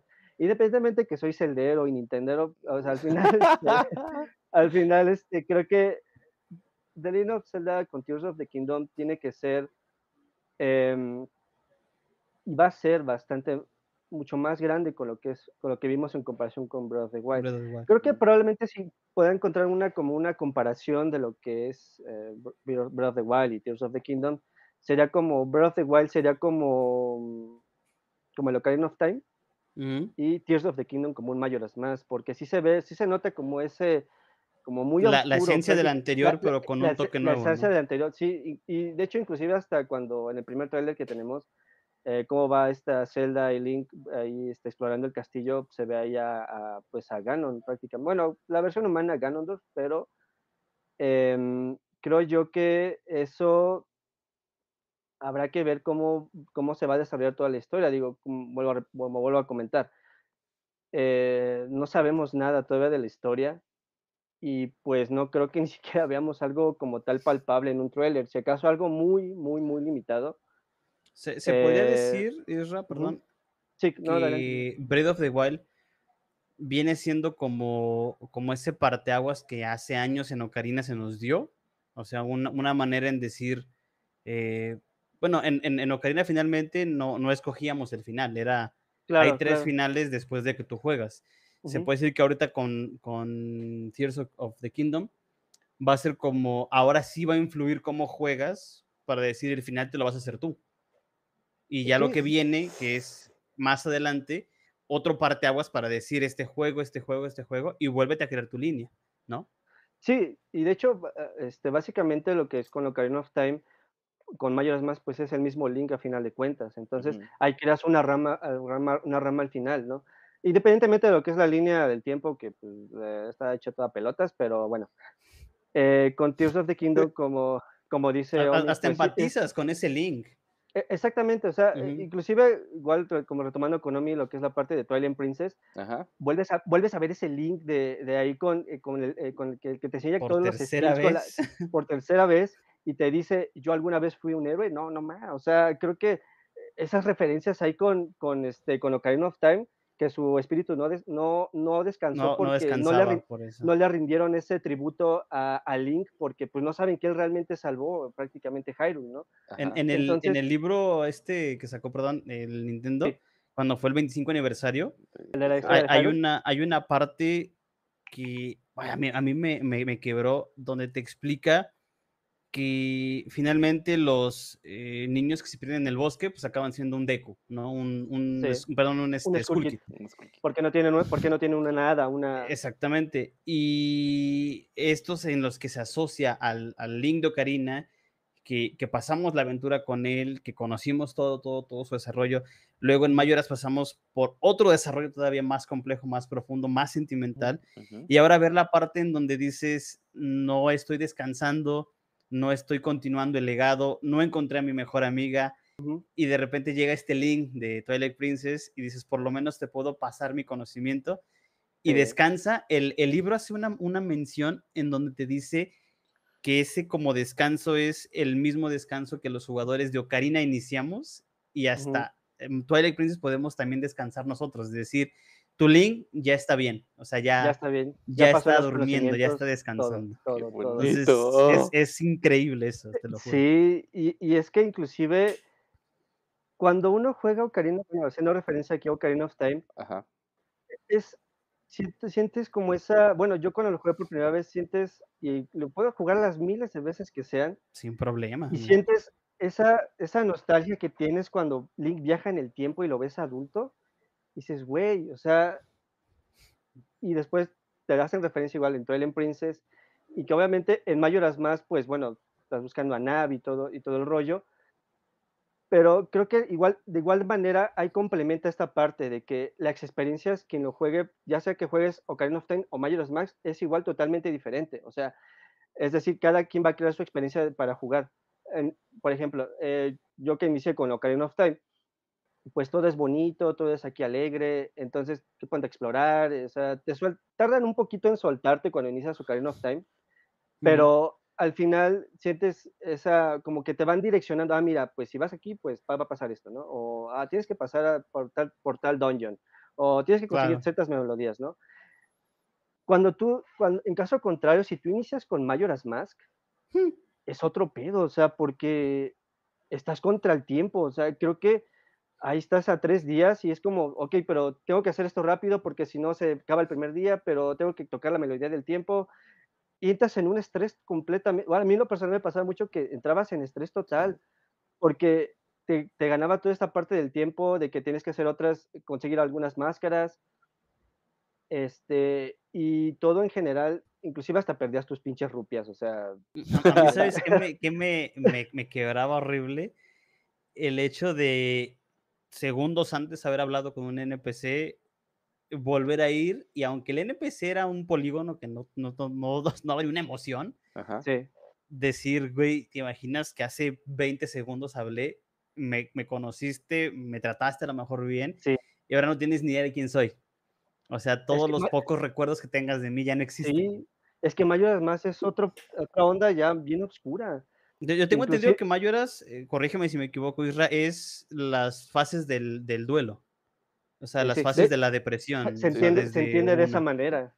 Mm, Y hasta que terminas es donde puedes como liberarte de eso. E- Es un juego muy profundo, la verdad. No. Sí, Hace poquito vi un, un resumen, un como tipo reseña, donde te explicaban que The Legend of Zelda es de los pocos, de las, de las pocas sagas de videojuegos que no puedes tener un favorito, que es conforme te sientas Es de emoción, a es conforme vas a jugar. Y dicen, Mayoras no es un juego que vas a jugar feliz, no es no, un es juego todo, que vas a jugar todo con la está emoción. triste, o sea, ese juego O sea, está no, no, no, no es un juego que te incita a explorar, no es un juego que te incita a farmear, es un juego que te incita a decir, quiero acabar este pedo rápido porque me va a caer esta chingadera encima. Así es. Pero Sí. en ese lapso pasas por dolor, pasas por conocer historias que a lo mejor dices jamás y nunca me imaginé y son una ficción, pero lo transportas a tu realidad y es donde dices, sí, sí está muy triste esto, o sea, Al final No, día podemos de- decir que es un viaje de autoconocimiento, ¿no? Hasta cierto punto. De- y, y también el, el sí. momento de luchar contra el, contra el tiempo también ya te pone a ti en un... totalmente. eh, no, no un nivel de estrés, sino un nivel de tensión de, güey, oye, va a pasar esto si no hago esto, va a pasar aquello si no hago esto, entonces... De- O, o- De o hecho, decir, "Sa- ¿sabes qué? sí. Pausa, porque los de alrededor de ti tienen pedos más graves que tú. Exacto, Ujú. así es. Mm, De, de hecho, por ejemplo, básicamente toda esta, esta trama de lo que es el tiempo que, este, que tienes que, bueno, el fin del mundo se va a acabar en tres días, Ujú. es porque al equipo de dirección en ese entonces les dieron solamente seis meses para terminar lo que es el juego. O sea, imagínate la presión, pues solamente hicieron recicle de personajes. ¿Todo? pum, eh, todo, todo, todo, Inclusive ¿Todo? hasta el mismo. De hecho, hay una imagen donde muestran eh, la comparación de- del mapa de Ocarina of Time junto con el Majora's Mask y es casi lo mismo. O sea, básicamente es lo mismo. Pero esta parte de que sí es muy profundo, sí lo es porque, eh, bueno, no sé si sabían este detalle, por ejemplo, cada vez que te pones las máscaras de los de Sora, del Goron, de lo que es este, de, este Deku, eh, de lo que El, los el- el hijo de- del, eh, del eh, mayordomo Deku, Deku. Del mayordomo. Es también otro no, pedo. no- no- no sé si ubican cuando Link se pone la máscara, sufre al ponerse la máscara, porque se, está Sí. sintiendo el dolor que tuvieron esos personajes porque, cuando Mm. murieron. Entonces, es como de, güey, o sea, vengo de un mundo feliz de Ocarina of Time y me pones esto. Sí, no Es como de, mames. y, y- y otro ejemplo, creo, como dice Omi, el, el hijo del mayordomo, cuando vas al Deku Palace, que dice, ah, pues ayúdame a encontrar a mi hijo y todo eso, güey, encuentras al- a su hijo muerto, dices, no mames. Y, y si te ¿por pones qué?". la máscara con él, él, él acabando su diálogo te dice, tu rostro me es muy familiar. Es muy familiar, Y, entonces y él en ese momento no sabe que su hijo está muerto. también, mames. también la, también, A- también la hasta historia. el final, ¿no? la- Creo, ¿se, se entera? Sí, hasta, hasta el final hasta se el entera. final se entera en los créditos que su hijo Ta- está también, muerto. también hay una, un detalle muy, digo, muy sorprendente, es la historia de Café. De- Anju y Café, no manches. Anju y Café, Anju y Café y es de, eh, güey, o sea, él, este, Skull Kid lo hizo niño a este, a este Café a Café. Y tienes que buscar pues la manera de, pues esta, se va a casar, o sea, al final se van a casar en el fin del mundo, o sea, en el último, en los últimos minutos Ujú. se, se- se tienen que casar, entonces tienes hay que hacer una serie de misiones para conseguir la, la pues, una cierta, la máscara de Café para que hables con Anju y pues puedas eh, seguir con la trama, ¿no? Inclusive, hay, otra que estaba acordando, hay otro detalle cuando estás ya dentro de la luna, eh, no sé si recuerden que está lo que es un árbol y están alrededor unos niños, Ujú. y hay uno que, y hay uno que te dice, oye, tu máscara es muy chistosa, si la quito, veré tu cara realmente, dices, güey, o sea, es otra onda oscura. Imagínate, imagínate quien jugó primero Majora's Mask y luego Ocarina of Time, ¿no? No entiendes no, en ese no punto. entiendes, o sea, no entiendes ese punto y hasta te desesperas, ¿no? El, el, el detalle ese, que, que sí es cierto, yo no me acordaba ese detalle, Isra, está también o lo encuentras. De hecho, si, si juegas, eh, y fíjate que ahí es, es algo que yo no, no me cabe en la mente cuando alguien hace una historia de un juego, es algo muy complejo. Si tú juegas Ocarina en cierta parte, regresas al, al bosque Kokiri, Ujú. te adentras, encuentras un Skull Kid, en el cual no te va a poner atención, no, te va a hablar, se va, se va a desaparecer Te- te- te hasta que tú le muestres una canción. sí. O sea, cuando tú le enseñas una canción, así sea una canción inventada, él te habla y te dice, eh, ahora te recordaré porque nunca olvido ninguna canción. Ujú. Ok. Si tú juegas el Majora's y hablas con Skull Kid, o sea, un juego de años después, Skull Kid te dice, tu cara me es muy familiar, alguien Ajá, mencionó una canción. Entonces, No, esos detalles que lo hayan hecho respetando juegos entre juegos entre juegos, como dice Isra, si jugaste antes uno, vienes ahora con este, te, te metes más todavía porque, porque entonces te dices, si los desarrolladores, si los creadores, guionistas, todo eso, tomaron el tiempo de agregar esos detalles, la historia se vuelve todavía más profunda, más interesante. Y, más y si recordamos el, ah, exactamente, si, si recordamos el Mayoras, es el único, te- te- si no mal recuerdo, Isra, que, que su trama principal no es ve y salva a Zelda. No, de hecho, de hecho es uno de los, los únicos juegos que no tiene nada que ver con la profecía. Ninguno. O sea, no, no, no tiene nada que ver a final de cuentas. Es ve y sálvate, es ve, salva a quien puedas. salva un y mundo ese- y ya. Exactamente. Y La, la- la- la única historia que sí recuerdo con un poquito más de tristeza. Ahorita que recordaste la de Año y Café, la de la niña que su papá se Ah, convirtió no más, en, un, sí. en un en un zombie, El- ¿no? Es como, el- como el- como momia, un ¿no? monstruo. un monstruo. Ajá. Y la niña no se va porque obviamente su papá se termina de convertir en, en esta madre. Sí. Y si la niña se quede, pasa más tiempo o no va, se da a entender que se la comió o la transformó. Ajá. Entonces, cualquier decisión que tomes es mala. Simplemente es como decir, güey, ¿cuál es la menos peor? Inclusive es- hasta, hasta la rola de, perdón que te interrumpa mi, Dale, dale. este, eh, la canción de Song of Healing, Healing, Uf, la canción de curación. es, esa rola es, es, la sientes tristeza al escuchar esa canción y que de hecho la tocas ahí con la, con la niña que no, no recuerdo el nombre eh, y ya curas al papá y te curas a ti mismo, ya no tienes esa máscara de, de, de Deku. Entonces, eh, creo que al final lo que es Majora's Mask te ofrece un mundo totalmente diferente, Sí. difiere mucho de lo que es a lo mejor probablemente la mayoría de los de Legend of Zelda. Inclusive a lo mejor tuviste, a- tuviste a lo mejor un poco de Twilight Princess, pero no, no tan profundo como lo que fue Majora's Mask, ¿no? Si hablamos igual probablemente a lo mejor de, mm, de historias como tal, eh, tienes también Link's Awakening, que también es una historia Uf, tristísima, amigo. o sea, El final de Link's Awakening no lo supero yo. de, eh, oye, este, no inventes, ¿por qué todo esto fue un sueño? O sea, nada de esto pasó. O quién sabe. O quién sabe, bueno, eh, se supone que no, pero sí tiene como esa cierta relevancia junto con inclusive con la Link to the Past. Ujú. Entonces, aquí lo que, ya retomando un poquito ahí lo de Breath of the Wild, Tears of the Kingdom, Ujú. siento que va a pasar lo mismo, porque en los trailers y todos estos pequeños gameplays o footage que vimos, Ajá. que hemos visto, ves a Link con el, con la, con, con el cabello cortito y todo eso, y lo- ya lo ves en el gameplay, y dices, güey, ¿por qué tiene el cabello largo? O sea, o ¿por qué la Master Sword está toda destruida? O sea, no, no lo entiendes. Y es de igual manera, si, si tú juegas, a lo mejor, digo, a lo mejor estoy especulando, pero si juegas primeramente Tears of the Kingdom, probablemente a lo mejor te dé esa misma esencia de lo que tuviste con Majora's Mask y viceversa. O sea, si juegas primeramente Breath of the Wild y tienes con, con Ocarina of Time, pues te da, este, te da ese feeling prácticamente, ¿no? De, de, de cómo te sentiste en ese momento, ¿no?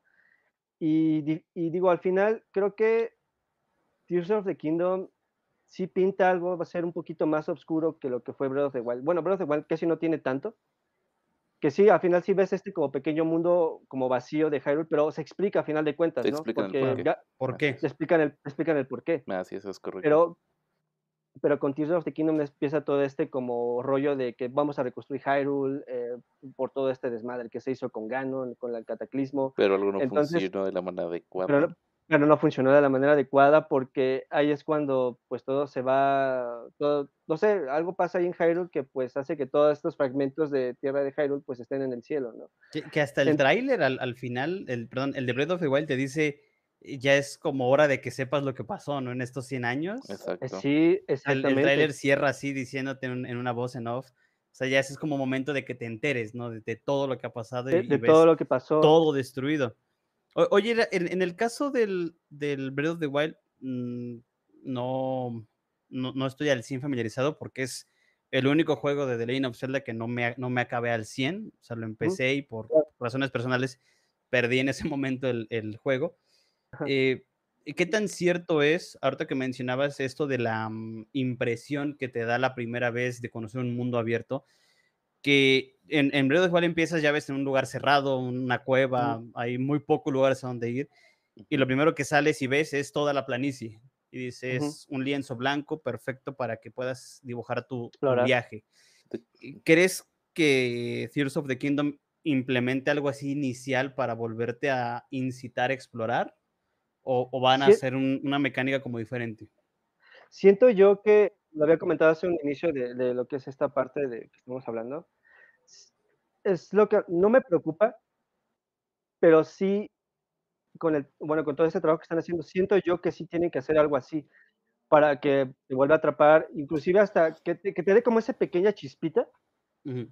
para que te, te dé esa como otra vez esa capacidad de Ganas. exploración, que- ganas de explorar nuevamente Hyrule. Digo, puedo jugar otra, por ejemplo, en of the Wild, puedo jugar igual otras miles de veces, a lo mejor sacarlos, eh, no sé, en todas otras cosas, pero siento yo que con Tears of the Kingdom, eh, Kingdom puede, este, te tiene que dar ese como pequeño feeling prácticamente, a lo mejor no al grado de lo que fue Breath of the Wild, pero, sí en un punto, pero sí en un punto, a lo mejor cuando vemos esta parte cuando Zelda y Link están explorando el castillo, cuando, cuando todo se empieza a derrumbar y ves que la mano de Link cambia, entonces siento yo que empieza a ser como esa parte de descubrimiento.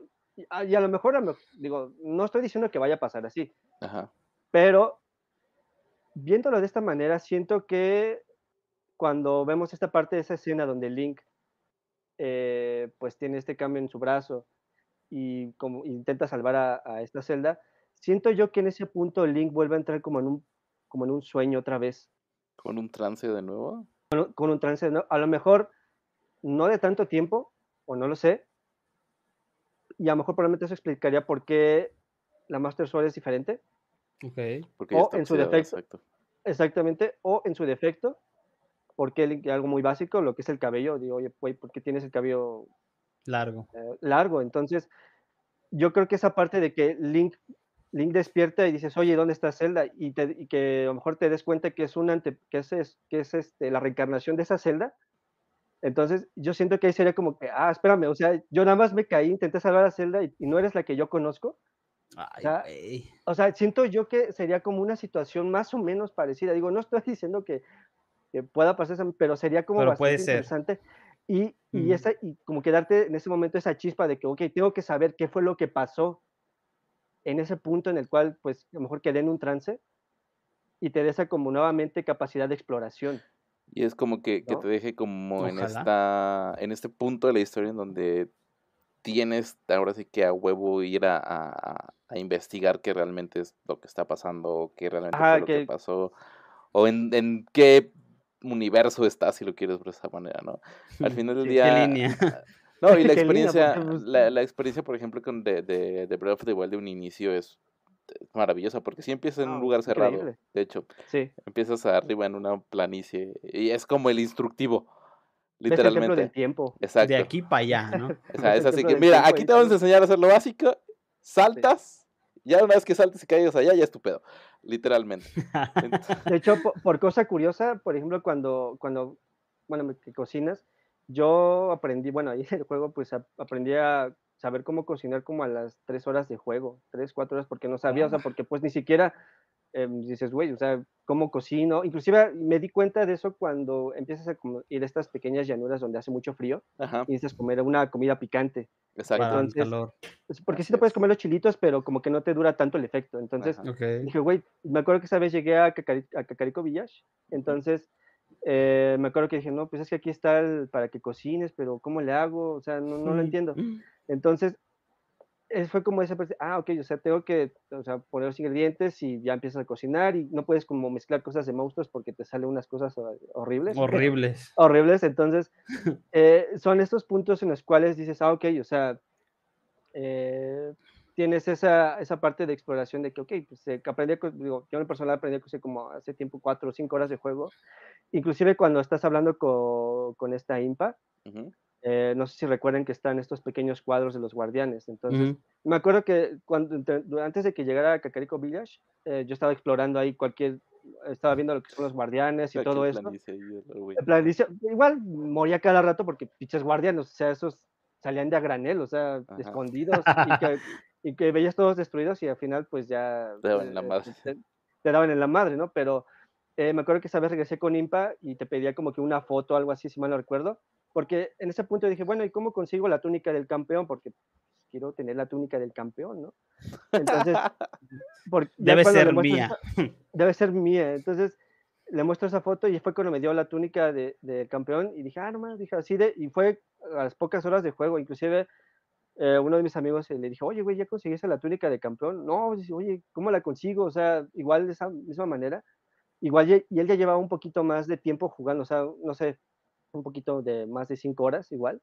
Y pues igual son ese, ese tipo de detalles que, que, te, que esa magia te ofreció Breath of the Wild. y que al final, pues, después del desarrollo de Breath of the Wild, comentaron que casi ya la mayoría de las sagas de The Legend of Zelda va a tener esta, esta mecánica de mundo abierto. Y, y, pues al final es nostálgico porque te recuerda mucho a The Legend of Zelda de, de, pues, de Famicom. Entonces, eh, eso de que, pues, bueno, ahí explora cualquier parte, vete al tal boss, al que tú quieras, etcétera, ¿no? Entonces, creo yo que esta parte de lo que es Tears of the Kingdom eh, sí va a ser, eh, igual te va a despertar esa como curiosidad de seguir explorando. De que hay allá, ¿no? De, que hay allá, que, que, hay cierto lugar. Inclusive, como comento, eh, estas pequeñas fragmentos de tierra que están en el cielo van a funcionar, siento yo, como un mundo aparte. Un mundo aparte como de, como que, ok, ya exploré aquí, pero ¿qué más allá arriba? ¿Qué más, qué otros lugares me van a llevar? ¿O por qué está eso allá arriba? Pues, este tipo o, porque está, o porque está allá arriba. ¿O, qué pasa si entro ahí con esto? Exacto. Ajá. O porque aquí nada más puedo usar las ramitas para golpear. O porque aquí puedo nada más andar como por sigilo. Entonces... ¿Por qué si en hojas eh, tengo que recolectar? Ajá, exacto. Entonces, eh, creo que Tears of the Kingdom está guardando como que esa... Mm, sorpresa de lo que es su gameplay hasta que lo empieces a jugar. Por la misma situación de para que no te espanten esa de yo quiero seguir explorando, quiero seguir descubriendo, quiero, quiero volver a estar en ese mundo de Hyrule Field, ¿no? Entonces, siento yo que a lo mejor, probablemente a lo mejor va a funcionar de esa manera Tears of the Kingdom. Sí, porque no creo que te lancen nada de historia, ni ah, siquiera un tráiler final. ¿eh? Yo creo que de, ya lo de Legend of Zelda de Wild ya es lo que vimos, ya, pero de Wild, este Tears of the Kingdom ya, este, ya es todo. Ya es como de, ya date y es que en, sí el, mismo, el, mismo juego ya te está generando el hype que ya no requieres de un tráiler para, para traerte más. O sea, ya, ya el juego, la espera, todo lo, lo que vienes viendo de Breath of the Wild, ya te generó un hype tan grande que dices un tráiler meramente vas a arruinarte la sorpresa, ¿no? ya tenlo en tus manos, como dice Isra, y, ya, diviértete, papi. Y ahora sí que construye tu propia historia prácticamente. Ya después, ya, y, sí, digo, al final, pues, probablemente para muchos sea mejor el, el primer Zelda, por, por, aparte de Breath of the Wild, digo, si no han jugado Breath of the Wild o, bueno, ya cuando sale Tears of Kingdom, eh, como comentario como nada más por mi parte, eh, no es necesario jugar todos los celdas. Eh, hay algunos que hacen ciertas referencias, eh, pero no, no del todo prácticamente que te, te, arruinen un poquito la experiencia de ay, y luego por qué pasó esto, o por qué el otro. A lo mejor probablemente los que sí les diría que jugaran, a lo mejor si los quieres jugar, empezar con otro que no sea Breath of the Wild o Tears of the Kingdom, o si quieres jugar Breath of the Wild o Tears of the Kingdom, por ejemplo, Ocarina of Time tiene que ver con Mayoras Más, obviamente eh, Link's, a, Link's, a, este, Link, Link's, a, Link's, to the Past con Awakening es el mismo Link y que en lo personal siento que es el Link más poderoso, pero ese es otro tema. Entonces, eh, igual con ¿El de Wind Waker? Wind Waker, no, chulada también, Wind Waker. el de Wind Waker también es el mismo, ¿no? El que sigue. Es, eh, de hecho, mm, sí, es el que sigue. Entonces, igual con Skyward Sword también lo tienes para Nintendo Switch. Eh, que igual si quieres conocer todas las, estas, cómo, cómo es las, bueno, otros aspectos de cómo fue todo este mundo de, de Legend Zelda, desde lo más, desde lo más básico, desde el, desde el escudo, de la Force Sword. Entonces, eh, puedes jugar cualquier juego prácticamente de Legend of Zelda. Entonces, hay un mundo completo en Zelda. Hay un mundo, comple un mundo completo. Digo, eh, a este punto, sí, sí podría tener como un Zelda favorito, pero sí es tanta, es, es, como ese dilema prácticamente, ¿no? Pero si tienes la oportunidad de, de jugar eh, Breath of the Wild o que sea tu primer The Legend of Zelda, disfrútalo. Creo que eso es lo que te da a entender con Breath of the Wild, que disfrutes, que explores y que a lo mejor no lo vas a reflejar con otros juegos o entregas anteriores, pero al final eh, es, esa, es ese feeling que te ofrece prácticamente The Legend of Zelda. Inclusive eh, o sea, ahorita ya termina el, te, terminan el pinche el, del gameplay y te muestran un Nintendo Switch OLED.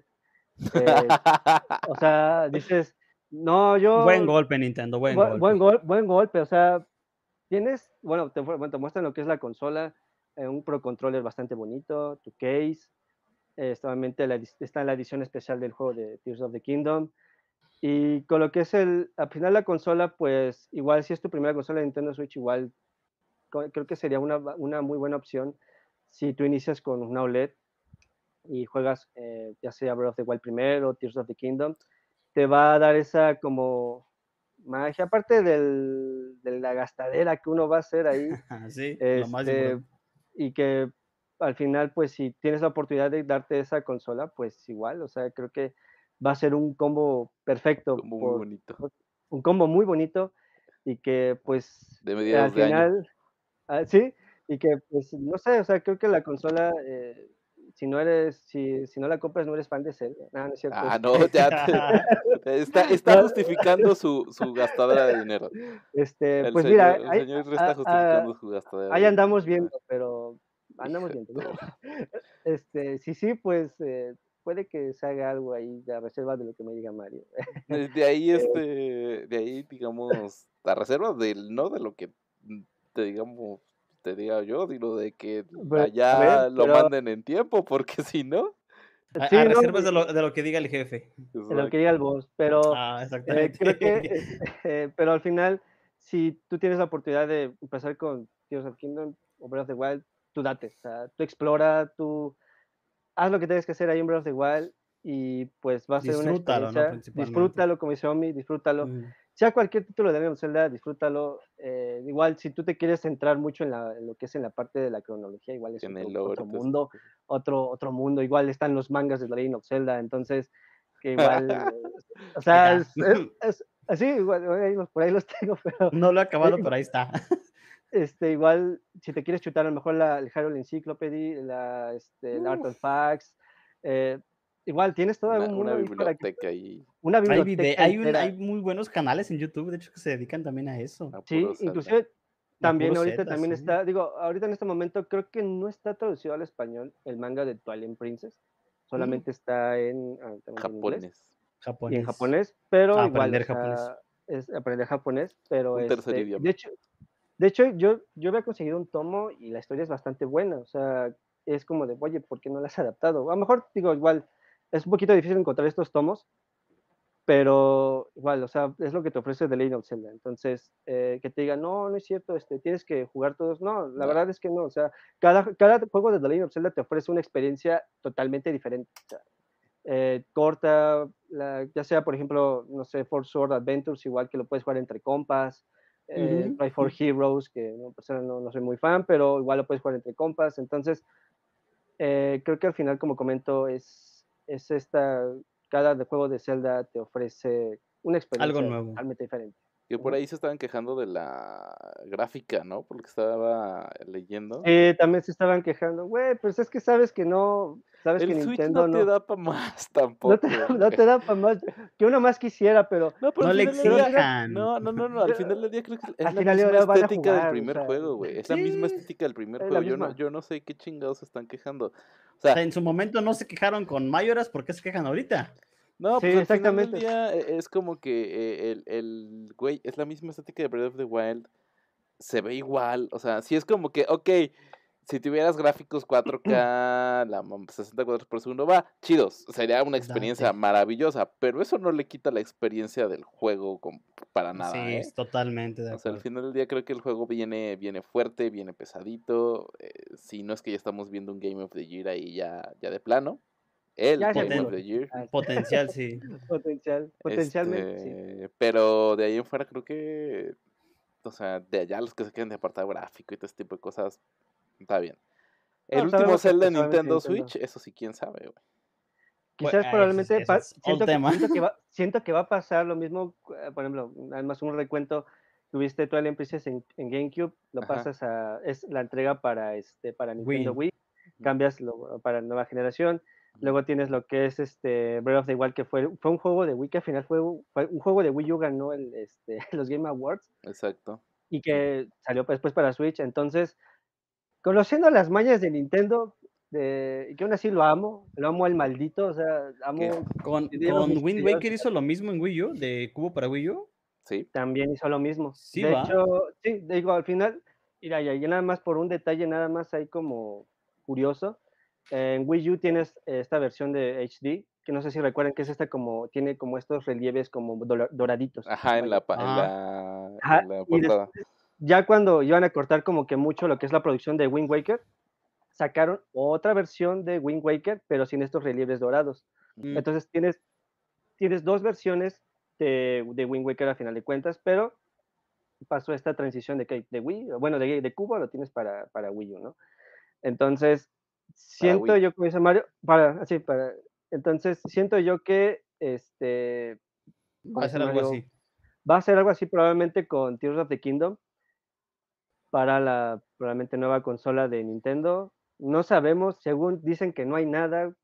Nintendo, tú sabes que sí hay algo, o sea, tú sabes, tú sabes que sí existe una nueva consola. No, ¿verdad? pero creo, creo que aprendió también de, de la patada que fue el Wii U, ¿eh? O sea, Ah, pobrecito no, Wii U. Exacto, no, está- Yo lo- no, yo- no yo me atrevería yo como a que quitar eh, un, un Wii, Sí, un, Claro, creo un que Switch. sería como una, un, un- pues una puntada en su. Ya que sea un ahí New Super Nintendo Switch. Super Nintendo, Super Nintendo Switch, o eh, Super Nintendo Switch, ahí que se llame, pero probablemente sí como dice Mario, o sea, igual, igual Nintendo aprendió de su error. Digo, yo al Wii U le tengo mucho cariño, creo que es una buena consola, digo, tiene, tengo mis, mis poquitas cartas para salvar un Wii U, pero eh, creo que este, Wii Está, en- U, está en negación. Ustedes está- sí, y es que pues todavía falta que saquen eh, Wind Waker HD y Twilight Princess para Nintendo Switch, entonces respira. yo lo, yo lo espero con ansias, Ah. pero ojalá, ojalá que pues pase pronto, ¿no? Sí. Lo, lo bueno es que hay salud, dice ahí este Lucero. Lu. Lo bueno es que hay salud. Sí. Porque dinero no ha Uh. llegado y pues, ya está más que gastado. Ni habrá. Ah. De no, hecho, por ahí, por ahí tenemos varios comentarios pendientes. A ver, vas. A ver, déjame irme por orden para no, no perderme. Eh, pe, pe, pe, pe, pe, mm, eh, Esto lo guardo para el final, porque ese sí lo que voy a para el final. Eh, nos dicen que cuando haría, cuándo haríamos un live de un gameplay. Live de gameplays. Este. De un gameplay. Ahí, ahí pendiente que el boss nos diga. ¿no? Ahí, ahí- hay un par de cosas. Ahí, ahí hay un par de cosas que están ahí. Volando. Hay, un, hay un Volando. verano muy pesado, que recalcar, pero Ok, ok, eso esa es buena. De eso hablamos más adelante. Por ahí eh, el buen Fat nos, nos comentaba acerca, ace- acerca de cuando hablábamos de The Legend of Zelda, que sí, efectivamente es un juego que, que pues no, no, es, no es del todo tan family friendly y que te, te ayuda en cierto punto a superar tus pedos mentales. Eduardo nos preguntaba con qué juegos se identifican cada uno a nivel personal. Eh, saludos, saludos, buenas noches. Eh, nuestro amigo Al se tuvo que retirar. Un Ajá. abrazo. Ah, amigo Alf, un abrazo, amigo Alf. Y toda la razón entre un, entre comillas, de un niño, pero con un contexto muy profundo, sí, lo que hablábamos de, de Mayoras Más. Ujú. Y nos, eh, a veces lo hacen con. Este creo que nos hablaban acerca de los eh, dungeons de Breath of the Wild. Y bueno, Exacto. nada más pendiente esa pregunta, ¿con qué juego ustedes se identificarían a nivel personal? Es una muy buena pregunta. Tetris, definitivamente, por el desmadre que tengo en mi vida. Tetris. Tiene que no. su casa. No, es que eso ya, es- ya son palabras mayores. Ya son palabras Más mayores. bien yo, yo diría que no, no tanto identificar, pero con cuál juego se han sentido más, o sea, que les ha llegado emocionalmente. sí. Híjole. Con el Rich. Y lo ganaste, perro. Con ese. Me- sí, me, me- me lo ganaste definitivamente, pero sí. ¿Tú, Isra? Pues, pues más que lógico, ¿no? ya, ya Este, lo dijo. Lo ya, lleva lleva ya, la última sea- media hora hablando de lo mismo. eh, Híjole, yo, yo estaría entre esos. Yo, yo, este, pues Ocarina of Time, eh, de ese, digo, favorito por nostalgia. Digo, sí tengo otro favorito de The Legend of Zelda, pero no sé, ese estaría como para un debatillo por ahí. pero, te, voy a, te voy a traer a Diego Guerrero, que es otro güey, que es por favor, un, una- para... un amigo coleccionista. Ese güey sí tiene su mega colección de Zelda. O sea, si, si, si Isra les parece exagerado, ese güey es otro pedo Lo siento, es que The Legend of Zelda me ha llegado a, al corazón. Eh, Es que sí, o sea, yo, yo fíjate que en este caso le diría a Isra, porque lo, lo comentabas, pero algo curioso, amigo, es que mi primer juego de Zelda Ajá. fue Mayoras. Sí, es que O ve lo sea, que, yo, ves a lo que yo, refiero, sí. yo conocí Mayoras antes de Ocarina.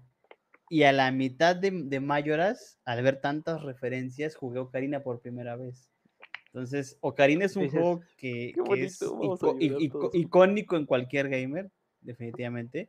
Más en un Nintendero. Sí. Pero yo me quedo con un juego que me llegó, no, en su momento, no, no por lo que ahorita platicamos, Ajá.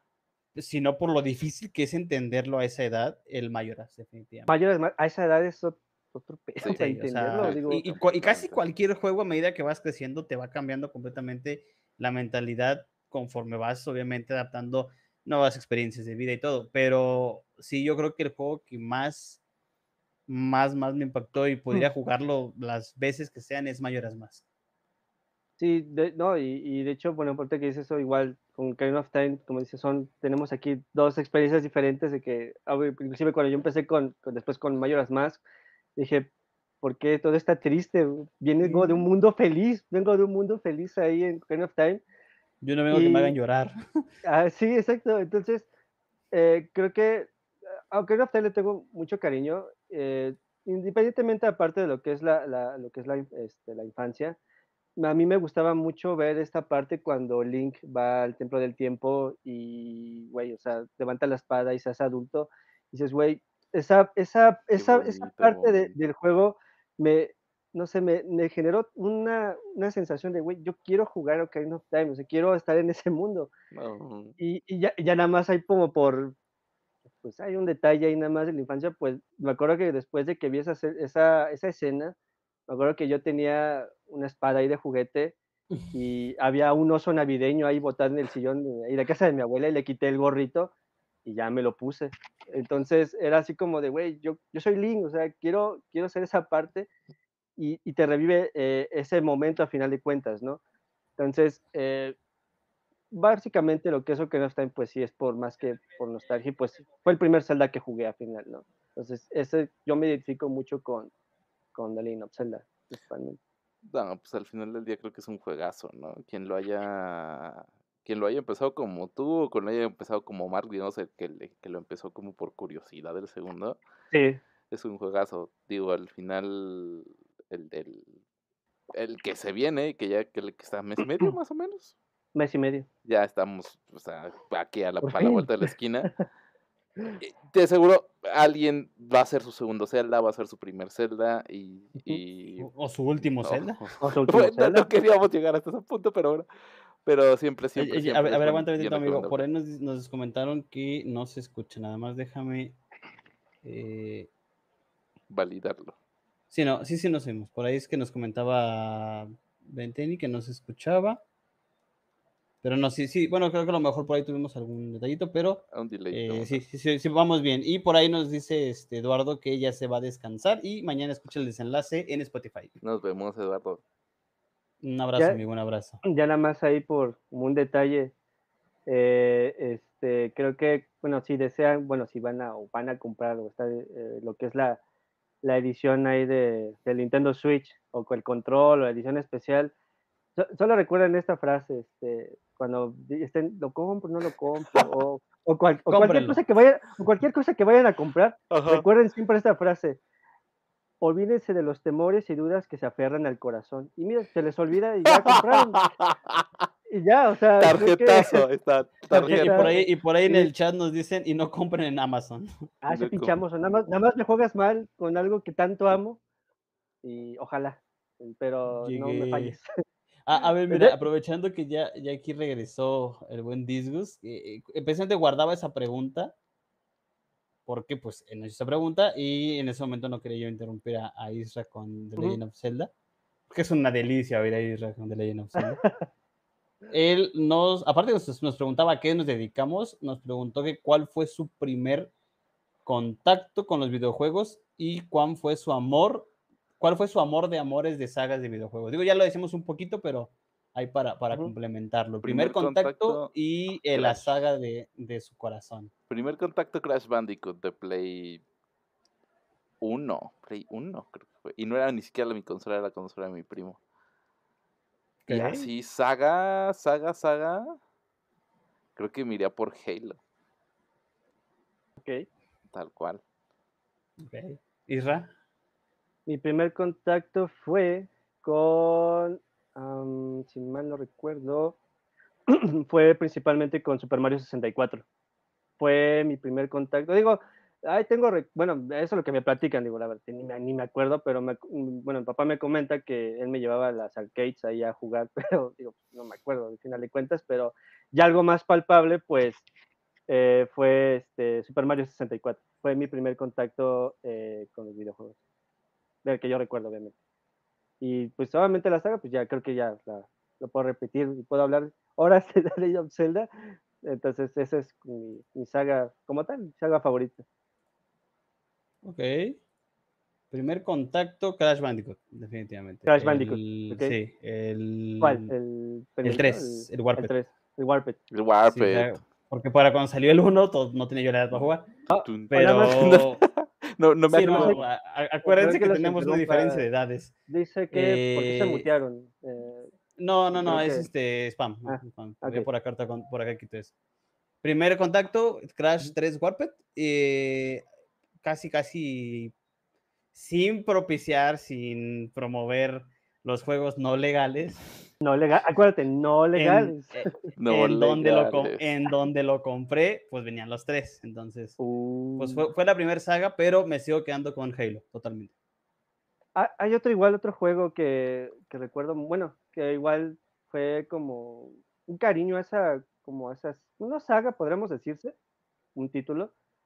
Eh, recuerdo que esa vez fue un viaje familiar Ujú. y fue allá hasta San Luis Potosí y tenían dos, bueno, había una, habían dos arcades ahí con, creo que eran parientes, creo que los conocidos de mi papá este, eran dueños de una tienda. Entonces ya te imaginarás, o sea, ahí de niño puedes, puedes agarrar cualquier cosa y tienes estos dos arcades.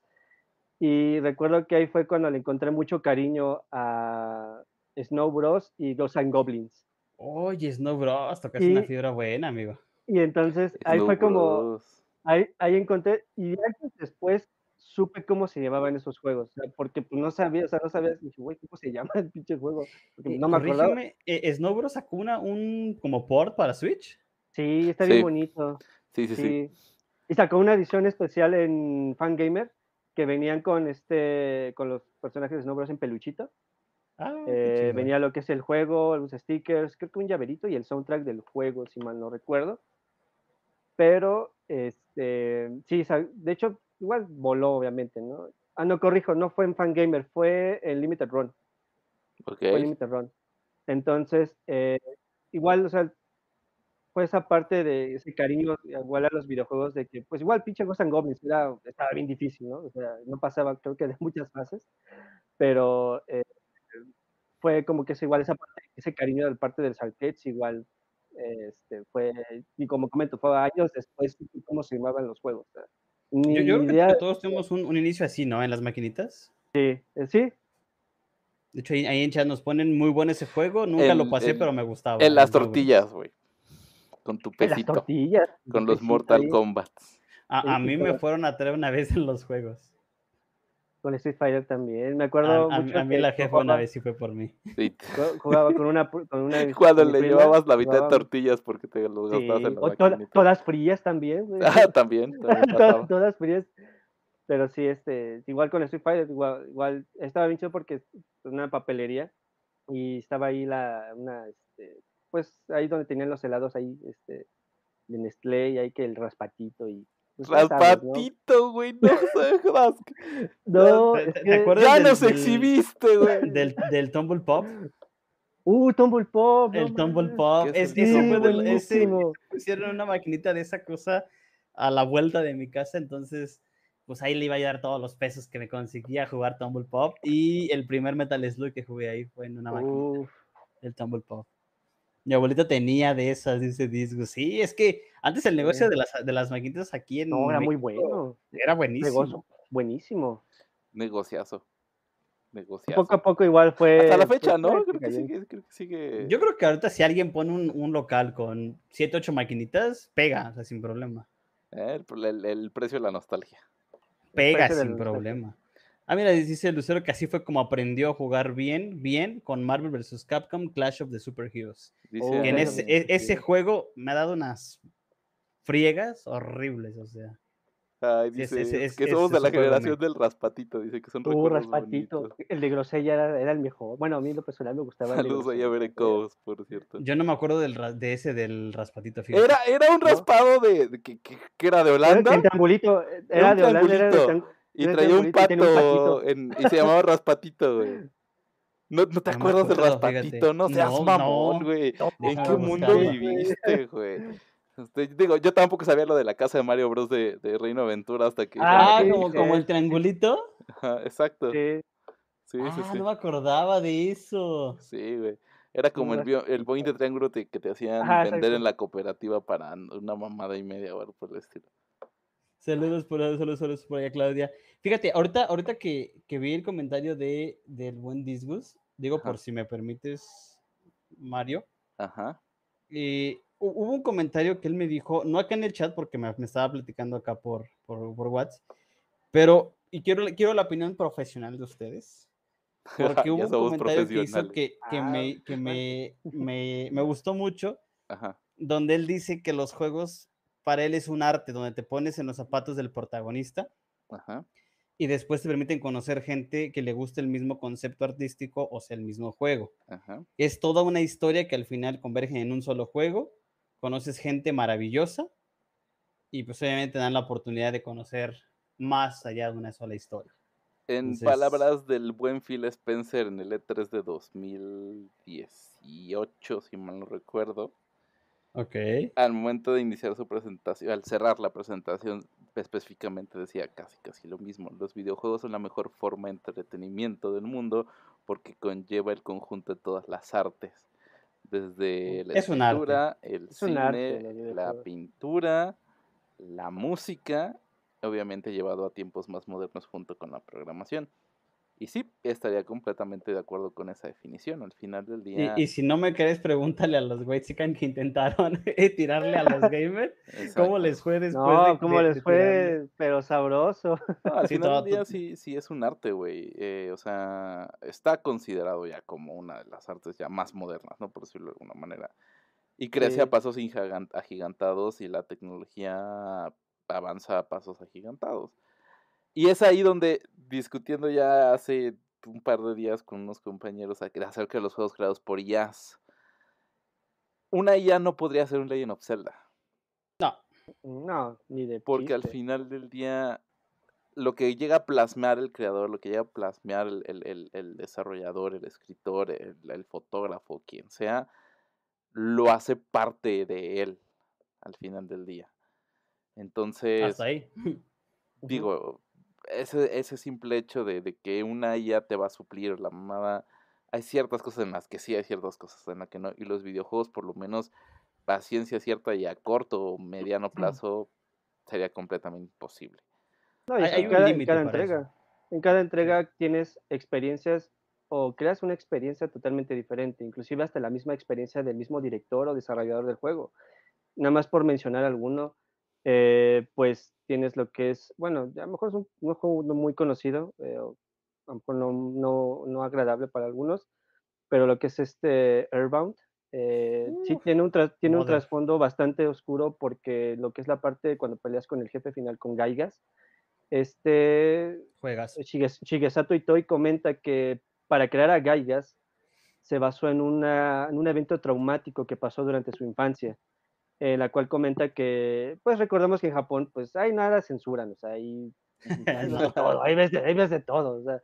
Entonces dice, comenta que se había equivocado de una sala de cine y encontró, encontró una sala donde estaban pasando gore, o sea, ah, este género. Entonces fue así como una situación en la cual pues le generó un trauma a Itoi. Entonces, pues ahí basas prácticamente lo que es este jefe, ¿no? Entonces, lejos de toda esta parte de, que- de lo que comento, va, sería muy difícil que una IA pues no, no, no creara este tipo de experiencias, ¿no?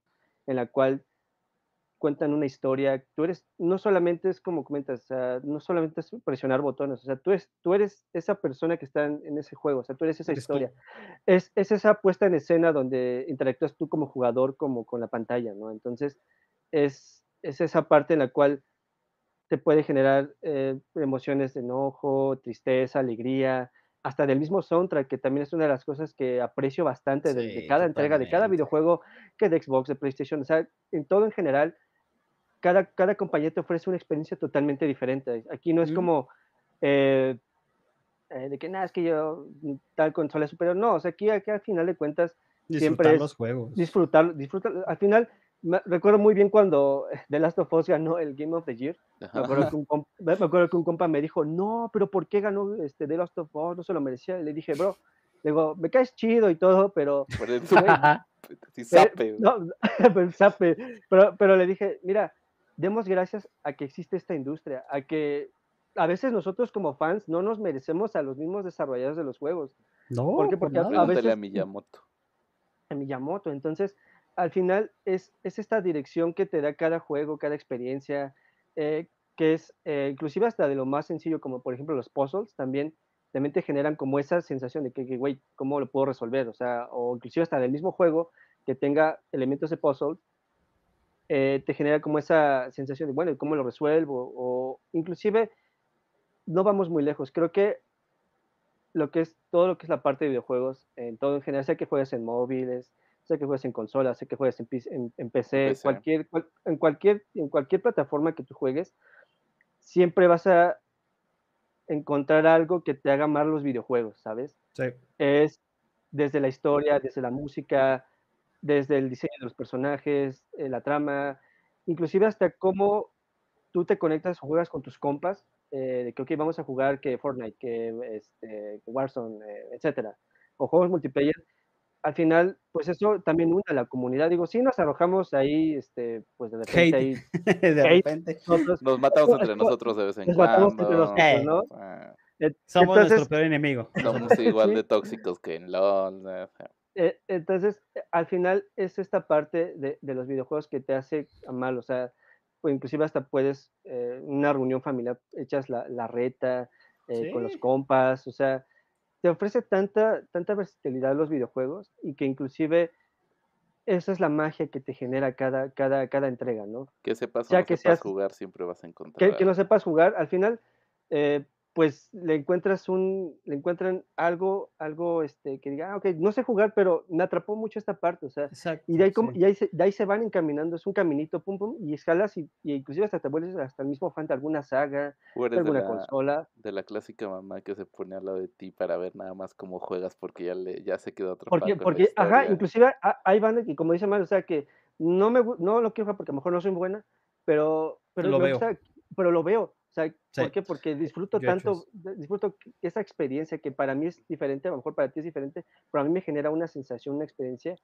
totalmente diferente a lo mejor que, que tú estás sintiendo en ese momento, ¿no? Entonces, eh, creo que, creo yo que eh, sea que juegues eh, algunos títulos retro o inclusive de actual generación, siempre está esa esencia de lo que te va a ofrecer cada entrega, ¿no? Eh, inclusive hay momentos en los cuales, pues, a lo mejor estás pasando por situaciones difíciles Ujú. que hacen que los videojuegos te metan en ese mundo y te olvides de ese mundo que a lo mejor estás pasando por alguna situación difícil. Digo, algo nada más ahí súper rápido. Yo había pasado una situación bastante complicada eh, hace años y fue cuando recién salió Super Mario Odyssey y me centré Mm. tanto en Super Mario Odyssey que le tengo, o sea, Le le tengo mucho cariño cariño, sí. le tengo tanto que como que neta me, me ayudaste a salir de esa como depresión que sentía en ese momento o ese cómo me sentía en ese en ese instante que te tengo tanto cariño o sea y, y todos en general todos seguramente tenemos ese juego que le tenemos no solamente cariño por nostalgia le tenemos cariño no, exacto. por un por algo que a lo mejor pasaste que estabas pasando eh, etcétera etcétera no entonces creo yo que eso es lo que parece. O porque te identificaste con él, ¿no? Hasta cierto punto. Con un personaje. con la historia como tal. O sea, es ahí donde, es ahí la cuestión del por qué enfocarse tanto en el multiplayer cuando pueden existir grandes historias, eh, que, que va a ser la discusión eterna que nos puede llevar Que- a que ahí, ahora por si no ejemplo, llegamos a hay- ningún lado, por cierto. Ahí- como, como dice el buen Disgus, ahí tú, tú encarnas al protagonista y él nos hacía un Sí. como paréntesis que la dirección de arte es bellísima en algunos juegos Claro, actuales. por supuesto. Y, y- y- Claro, y por fíjate que algo que comentaban es que, digo, ya actualmente creo que ya la, la era y la época en la que peleabas por qué consola es mejor, yo creo que ya, ya se quedó atrás. Digo, hay gente que todavía sigue muy, muy aferrada en eso. Sí, claro Vamos a pero- decir que sí.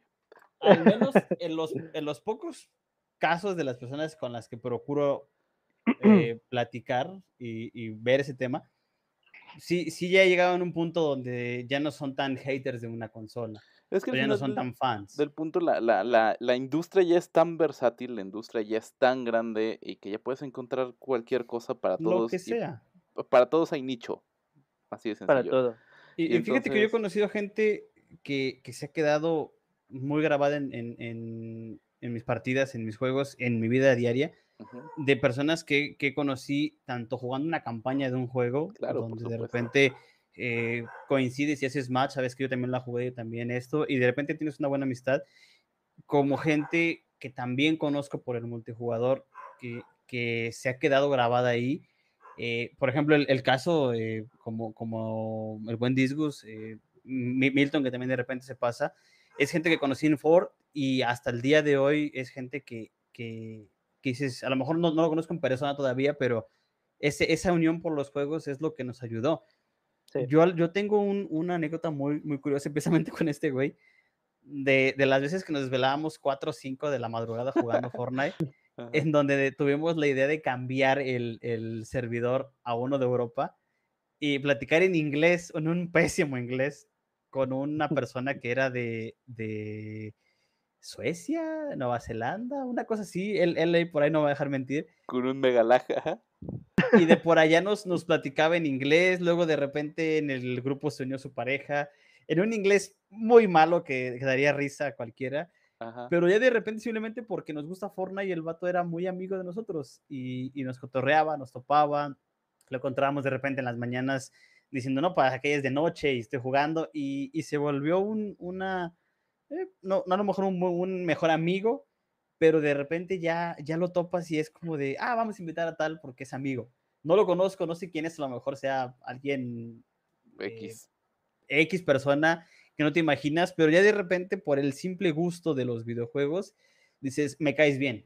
Y al fin del día también, pues el, el- el simple hecho de que muchos de nosotros durante pandemia se fue el único contacto que llegamos a tener, ¿no? También. Videojuegos, sí, totalmente. el- el- las partidas en línea, el estar jugando con tus amigos, el no poder ver a tus amigos, tus hermanos eh, que estuvieran fuera, etcétera, y la única forma de, de- de verlos o de tener contacto de alguna manera vendría siendo Videojuegos. de, de esa manera, ¿no? O sea, y, y ese es el punto, ¿no? El, el, el- regre- ya, ya hablando un poquito del siguiente tema, ¿no? O sea, eh, eh, eso es algo que el E3 nunca logró, logró capturar. Nunca lo puedo captar. Sí. Murió con eso. En paz Es, descanse. em, bueno, no sabemos si si se murió ya completamente, pero L3 al final del día, el- para lo que fue creado fue para, para, para comercial, para comercializar prácticamente. O Pues sea, sí, e- claro. era, era la, la conferencia donde iban las empresas grandes con los retailers, presentaban su producto y ese producto se compraba ahí ¿no? directamente. Yo, yo ahí tengo una duda. Ajá. Eh, no sé si ustedes tuvieron la oportunidad en el, en el mame que hubo el año pasado. Ajá. ¿Sí fue el año pasado? ¿Fue este? ¿Con el Mundial? Creo que sí, El- sí- sí fue el año pasado. Exacto. Eh, que hubo un documental que sacó Netflix del Mundial. No sé si lo tuvieron la oportunidad de. Ah, pues lo vi contigo, güey. Sí, ¿Te lo vimos acuerdas? juntos. Ajá. Yo en ese, en ese documental me enteré de muchas cosas que yo ignoraba. Ajá. Entre esas, que, que el mundial es, es un. No sé si decirlo así, pero es básicamente una entrada de dinero exclusivamente para la FIFA. Ah, claro, por supuesto. Así es. Yo no sabía eso. O sea, yo no sabía que el, que el país El país no gana nada. eh, no o gana nada. Nada, nada. los equipos no ganan nada. No ganan nada más que la FIFA. Mi duda es: ¿la E3 era así? A eso vamos. Eh, el, Siempre, siempre ha habido mucha polémica por la E3, eh, más que todo desde que, no tanto desde que se creó, sino desde un tiempo para acá. La ESA, la Entertainment Software Association, es prácticamente quien coordina esa parte, ¿no? Eh, sabíamos, siempre hubo, hubo muchos rumores de que era muy caro, o- era muy caro poner un boot en E3, era eh, extremadamente difícil, nadie se ponía de acuerdo con los horarios, nadie sabía a qué hora iba aquí y a qué hora iba acá. Entonces era un proceso muy complicado. El problema es que eh, la ESA siempre se mantuvo en, en, en, en este régimen de es únicamente para, para, para comerciar, ¿no? O sea, es únicamente, es una expo para que venga la industria y tú que vienes de México y tienes un retailer, vas y le compras el juego al, al, al distribuidor directamente, ¿no? O tú que eres el distribuidor de México, vas y, y pides la licencia, etcétera. Siempre se mantuvo así. Eh, lamentablemente, eh, pues no lamentablemente, al final del día la industria cambió porque los jugadores cambiamos. Sí. Porque se volvió un evento donde era de, güey, es lo mejor de los videojuegos, es donde nos van a presentar todo lo que se viene para el resto del año, o para el año entero, por decirlo de alguna manera, de, de, de- de junio a junio, por decirlo de alguna manera. Los próximos años. Este, y es donde ya había un hype de nosotros como gamers de ver qué es lo que había, o qué es lo que iban a presentar, o qué es lo que iba, el nuevo desarrollo, la nueva consola, la nueva IP. Eh, o sea, ya había un hype directamente por el público y un interés por el público por estar ahí. La ESA nunca se dio cuenta y cuando se dio cuenta, se dio cuenta muy tarde, que fue por ahí de 2017, 2018, si no estoy mal. Y aparte, que era carísimo, literalmente. Tú entrar como público era carísimo. Carísimo. Para ese momento, pues obviamente Electronic Arts ya se había, ya se había apartado completamente, ya tenía un evento aparte. Xbox ya, creo que ese fue el primer evento aparte que hizo, porque aparte, eh, enfrente del Los Ángeles Convention Center está el Microsoft Theater, literalmente. Ya no lo Entonces, ocupan.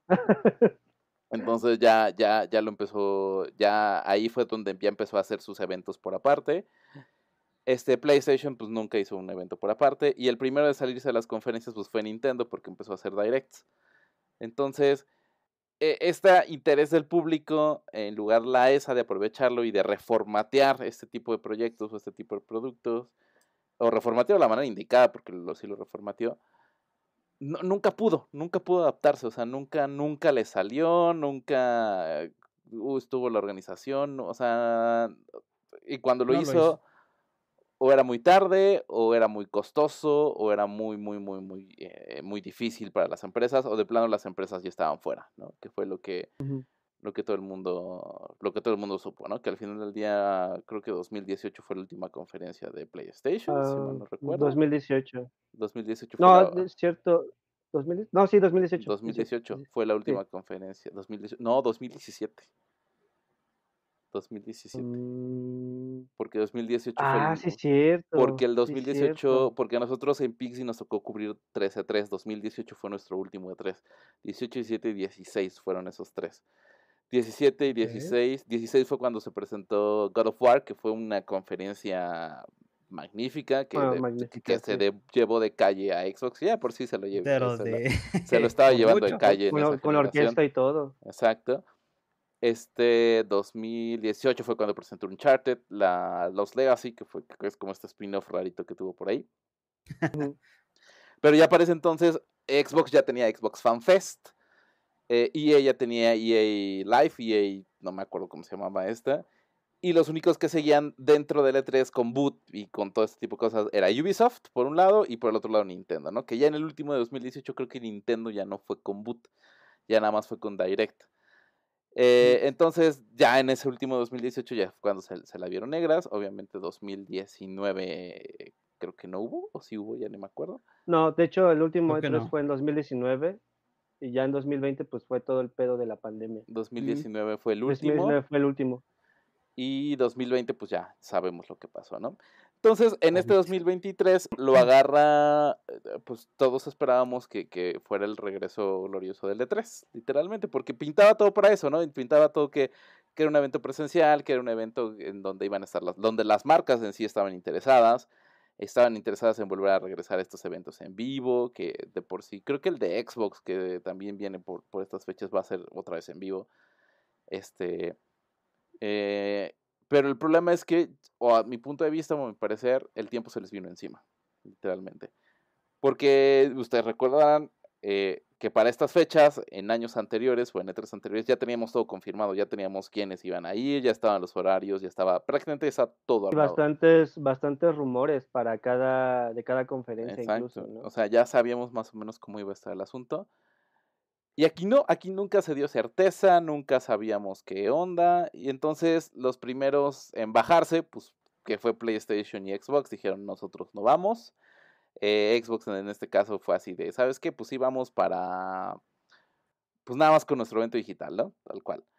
Eh, después Ubisoft que dijo que sí iba y al final del día dijo, no, ¿sabes qué? Siempre no. Que no. Este, Nintendo, pues ya sabemos que Nintendo. Ah, ya, bueno, esos dijeron que no. ¿no? De Electronic Arts ya ni supimos nada. Y de Electronic Arts, de hecho, no ha tenido evento en No te digo nada. dos años. tampoco. dos años más o menos. Este, y Developer Digital que igual dijo, yo no voy al E3, yo voy al Summer Game Fest. Y entonces, pues todo pintaba para la noticia que, pues, que ya sabemos que, que, pasó, que finalmente se canceló. Que obviamente eh, el organizador dice, pues nosotros vamos a seguir trabajando con la ESA para el bien del E3, que era creo que lo más sensato que lo cancelaran. O sea, si no tienes el apoyo de la industria, si no tienes el apoyo o el hype que necesita un evento de esos, preferible cancelarlo y tal vez posponerlo a hacerlo y que te salga la chingada. Y quemar la marca. Y te hundas más todavía. Te hundas más de lo que ya mejor probablemente ya estabas. Porque aparte del E3 de 2019, que fue en línea, ¿fue 2019? Sí, ¿no? No, fue, en el 2022. ¿O 21? Dos. No, fue 2022, porque todavía el 21 había como ciertas restricciones todavía. Ajá, creo que fue 2022. fue en 2022. Ajá. No, si me ah, acuerdo, sí. Bueno, no, sé si. Bueno. La, la, cosa es que su último evento en línea fue horrible, literalmente tedioso. sí. Este, ahí tenías ahí güeyes de 2K diciéndote o explicándote no sé qué tonterías. O sea, realmente fue horrible. No, no, no lo supieron formatear. Y son eventos que al final del día que Gamescom, por ejemplo, supo, supo hacer la conversión ahí en Alemania que Tokyo Game Show supo hacer la conversión. Y que quieras o no, que Jeffrey Keighley, o Jeffrey, Jeffrey Keighley lo supo aprovechar y generó el Summer Game Fest, que es lo que estamos ahorita este, teniendo, que ya va para el tercer año, que también va con evento en vivo, pero ahora va tal vez por el YouTube Theater, tal cual. Entonces, pues no sé si realmente ya es el final de este, de este tipo de conferencias, que yo esperaría que no, ¿eh? Yo al final del día... Mm como medio te conviene, porque, porque va a ser un desmadre, güey. Porque como cada quien hizo lo que quiso, cada quien tiene su propio horario, cada quien este, puso su propia fecha, o sea, literalmente despilfarración de, de, información a lo tonto. Pero no sé, no sé, o sea, realmente no, no quiero pensar que este sea el fin del E3, no me gustaría pensarlo. Porque creo que al final del día estas conferencias te servían para lo mismo que estábamos comentando, ¿no? Para encontrarte con gente que realmente le gusta lo mismo que a ti, para convivir con gente que, que, está hypeada por lo mismo que, que te estás hypeando al mismo tiempo, o sea, con todo, todo, el público. Bueno, obviamente con toda la banda. ¿no? Pero que te reunías incluso para verlo a veces con tus compas. Ah, sí, exactamente. Sabes que, oye, oye, donde, casi casi como un fanático del mundial. ¿no? oye, no me toca ver el mundial. alguna vez lo llegamos a comparar y era como nuestro mm, Super Bowl. A, mi casa, yo pongo esto, tú pones esto y vamos ahí. Hasta casi hasta tu quiniela hacías a veces. Exacto. esperabas, esperabas toda esa semana donde solo se hablaba de videojuegos. O sea, sí. Sí, y ni siquiera era la semana completa. O sea, literalmente era lunes, martes, miércoles, que eran los tres días de conferencia, jueves, viernes y sábado, que eran los tres días de, exhibición, ¿no? Tal cual. O era al revés, no me acuerdo. Pero eran como cinco días en los que tú te juntabas con tus amigos y entonces empezaban a ver la conferencia de Microsoft y empezabas a ver la conferencia de... Porque aparte, aparte eran todos seguiditas, de eso sí me acuerdo. Y, sí. No, no, era, era una... las tres coberturas en vivos que nos tocaron con Pixie eran dolorosas. Pesadas. Porque empezabas en la mañana y empezabas no me acuerdo, se empezó a Electronic Arts y después le seguía Ubisoft y después cerrabas con Xbox y al día siguiente tenías a Nintendo súper temprano porque era ese de Nintendo es de a las 8 de la mañana vamos a empezar tu, tu, tu, tu, Treehouse en ese entonces. Mendigos japoneses. 8 de la mañana estabas ahí y después te tocaba Square Enix y después te tocaba EA y hasta la noche te tocaba PlayStation, ¿no? O sea, eran días súper, súper esos, pero eran días que disfrutabas mucho porque al final sí, del día... totalmente te, dabas cuenta de lo que venía y te hypeabas por el nuevo juego y te hypeabas por la nueva consola. Y, había momentos, ah, hubo momentos icónicos porque, como, por ejemplo el, la simple burla que le hizo PlayStation a Xbox cuando, cuando podían prestar sus juegos. El cómo prestas tus juegos en PlayStation. Y era nada más, ten, ahí está. Y yo, me acuerdo, no sé si, perdón, si fue, si, si, fue en E3 donde Keanu Reeves presentó a Cyberpunk. Claro, por supuesto. Sí, claro. E, ese, ese evento para mí. Y la gente mejor momento. se, se, la gente literalmente se hypeó. Y, yo qué lástima que fue un mal juego, pero pues, la presentación fue buena. Pero por ejemplo también estuvo Ringo Stars y, y Ringo Starr y Paul McCartney presentando el Rock Band el rock band de los Beatles. También yo, yo, creo que, que, todos, como dice Lucero, todos en un momento quisimos ir a una E3 presencial. Sí, Exacto. sin duda, totalmente. Exacto, y de ahí, pues, o sea, desde los momentos buenos hasta los momentos malos, como la desastrosa presentación del Xbox One, güey, que Ah, prácticamente fue su, su clavo, su, la, el último clavo a su tumba, literalmente la peor. Se puso el pie solo. Sí. Y, y presentaciones tan majestuosas como la de God of War, por ejemplo, la de e- esa conferencia donde tuvimos God of War, Ah, tuvimos The chulada. Stranding, tuvimos Horizon, tuvimos Ah, bueno. Crash Bandicoot, estuvo Hideo Kojima, o sea, literalmente fue, fue, fue de las mejores presentaciones que, que hemos tenido en el Que. 3. Eh, los- Ojalá que no muera esto, ojalá de verdad. Sí, los clásicos bailes de Just Dance, por ejemplo, con- para iniciar tus, presenta, tus presentaciones de Ubisoft. Tu baile más ridículo de Just Dance, siempre. O sea, y, y, el, y el, el- también los Treehouse eran buenos, o sea, literalmente el poder ver ese tipo de cuestiones. Y sí, pues al final del día necesitas como reformatearla. Y, y reformatearla en un formato donde, donde tú como espectador quieras ir, porque no sé, va a estar Shigeru Miyamoto firmando autógrafos y, y vas y pagas tu co- pu- prácticamente como si fuera la mole. Lo, pone- lo Ajá, ponemos ma- así, ajá, como Sí, la mole. Claro, como la mole. Como la mole, literalmente, donde vayan los desarrolladores, donde vayan los creadores y la gente puede ir a conocer esos des- desarrolladores, donde la gente puede ir a conocer los creadores, donde realmente puedas ir a conocer a los juegos y puedas entrar a las conferencias. Creo que sería un formato muy bueno, pero a mi punto de vista creo que les ganó el tiempo. Porque aparte, el organizador, el organizador es el mismo de la, de la New York Comic Con, entonces, y del Mm. PAX. Entonces, experiencia en ese tipo de eventos tiene. Pero creo que ahí quien, quien está poniendo las trabas es la ESA. Porque pues también es, es varo, güey.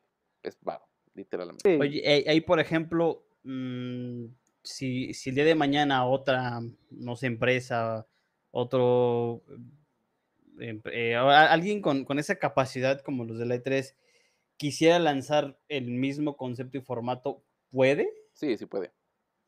Ok. Sí, sí O sea, puede. bien pudiera decir, ¿sabes qué? Mira, yo, yo voy a hacer este evento, eh, yo traigo a tal persona, tal eh, desarrollador, tal persona famosa, tal artista, y pues sabes que hago invitación. Si tú quieres formar parte de Xbox, todo esto, vénganse, ¿no? Es prácticamente lo que está haciendo Jeffrey Keighley con el Summer Game Fest. Ok. O sea, esta ma- esa madre va para allá. E- Sí. Esa es la tirada. Porque aparte ese güey es visionario. Aparte es carismático. O sea, gracias a él tenemos. O sea, literalmente, ese güey tiene tres eventos en vivo al año. Al año, ahorita, literalmente. El Summer Game Fest, el Gamescom, que también ya se lo agarró él de organizador, y los Game Mm. Awards. Game Awards, sí. Y que al final en Game Awards te muestran eh, juegos nuevos, o sea, es igual, eh, igual el gameplay y todo, o sea, creo que inclusive hasta algo bastante curioso cuando luego, luego, cuando canceló el E3, Ese tío güey luego, luego. luego, luego, luego, luego subió de que, ah, ya, ya se canceló esta cosa, vénganse a mi evento, ¿no? Entonces, Era el- el- entonces estamos, estaríamos como posiblemente frente a un sustituto de la E3 o una evolución de la E3. Es lo que la Probablemente E3 no una pudo haber sido. No, no pudo, nunca pudo adaptarse. O sea, Es que aprender de esos errores y llevarlos a, a la mejoría. Exacto. O sea, literalmente ese güey sí vio los errores que tenía, que tenía la conferencia. siento que Chale. E3 funcionaba bien cuando era post-internet. Creo que probablemente a lo mejor funcionaba de una, una- bueno, yo lo veo de esa manera como, eh, creo que se dieron cuenta casi la mayoría de las compañías de que, güey, no necesito de un, de un evento, un publisher para dar a conocer mi juego, o sea, Sí, no ¿no? lo necesito.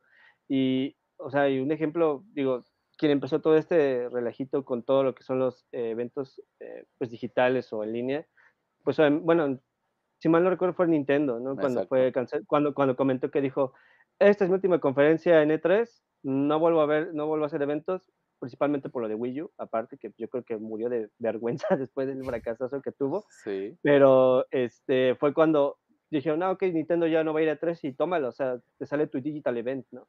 y después posteriormente se llamó ya tu Nintendo Direct. Pero eh, creo que igual como, como momento, o sea, creo que se dieron mucho, las compañías se dieron cuenta que no necesitan este tipo de, bueno, lo que es la parte de letras, ¿no?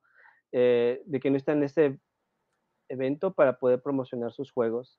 Yo diría y que, pues- que no necesitan de la ESA para, para promocionar sus Sí, juegos. no, es, y al final pues con, con sus directs, con los showcase, eh, que los un ejemplo claro, o sea, Xbox con este Starfield, Ajá. el, die- el 10 de junio, pues anunciaron ahí su, su evento, ¿no? Entonces fue así a quemarropa, así de, ah, pues sí, voy a tener mi evento, pero pues ya, o sea, nada que ver ahorita ya con la E3. Y inclusive hasta creo que hasta mismo Limited Run eh, años atrás estaba como que intentando ahí hacer sus, sus pininos ahí con este, crear sus, sus, eh, pues sus directos de igual manera, ¿no?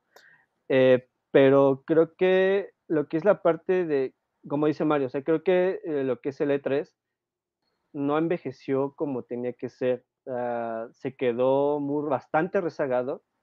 Muy estancado como, ¿no? muy, ah, exacto, tú lo dijiste, este, se quedó estancado y tienes como resultado Summer Game Fest, que es totalmente diferente y que sí te muestran obviamente una gran variedad de juegos y pues casi igual son, creo que son tres días más, si no mal lo recuerdo, mm, tres, cuatro días.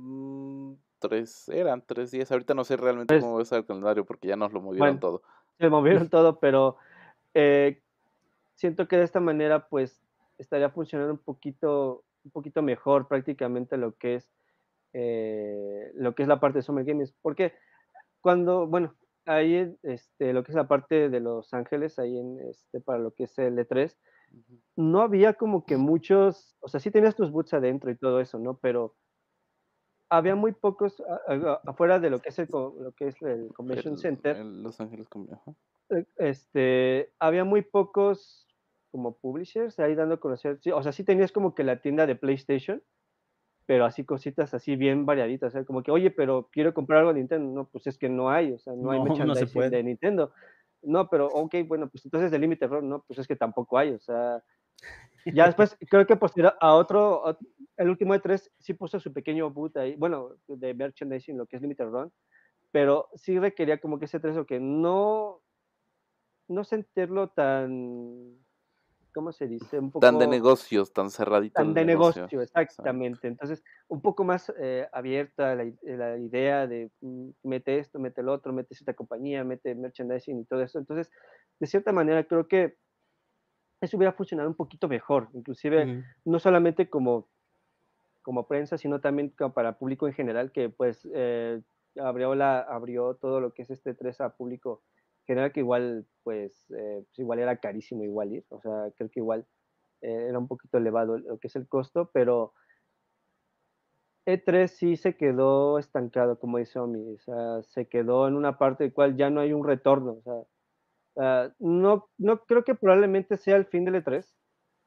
Esperemos si realmente, si realmente... Pero sí su descenso, tal vez, ¿no? Pero, pero sí su descenso, a lo mejor tendría como cambiar esa fórmula para, no que compita con Summer Game Fest, pero como que esté ahí como que ahí a la par, ¿no? O sea, es que no, tanto... Ajá, digo, dale, dale, Digo, no, no tanto a la par, pero sí que haga un diferencial. Ok, mira, Summer Game Fest te ofrece esto, pero yo E3 te voy a ofrecer esta parte. Es que ahí lo que el E3 tendría que hacer vendría siendo, eh, vendría siendo ser la Comic Con de los videojuegos.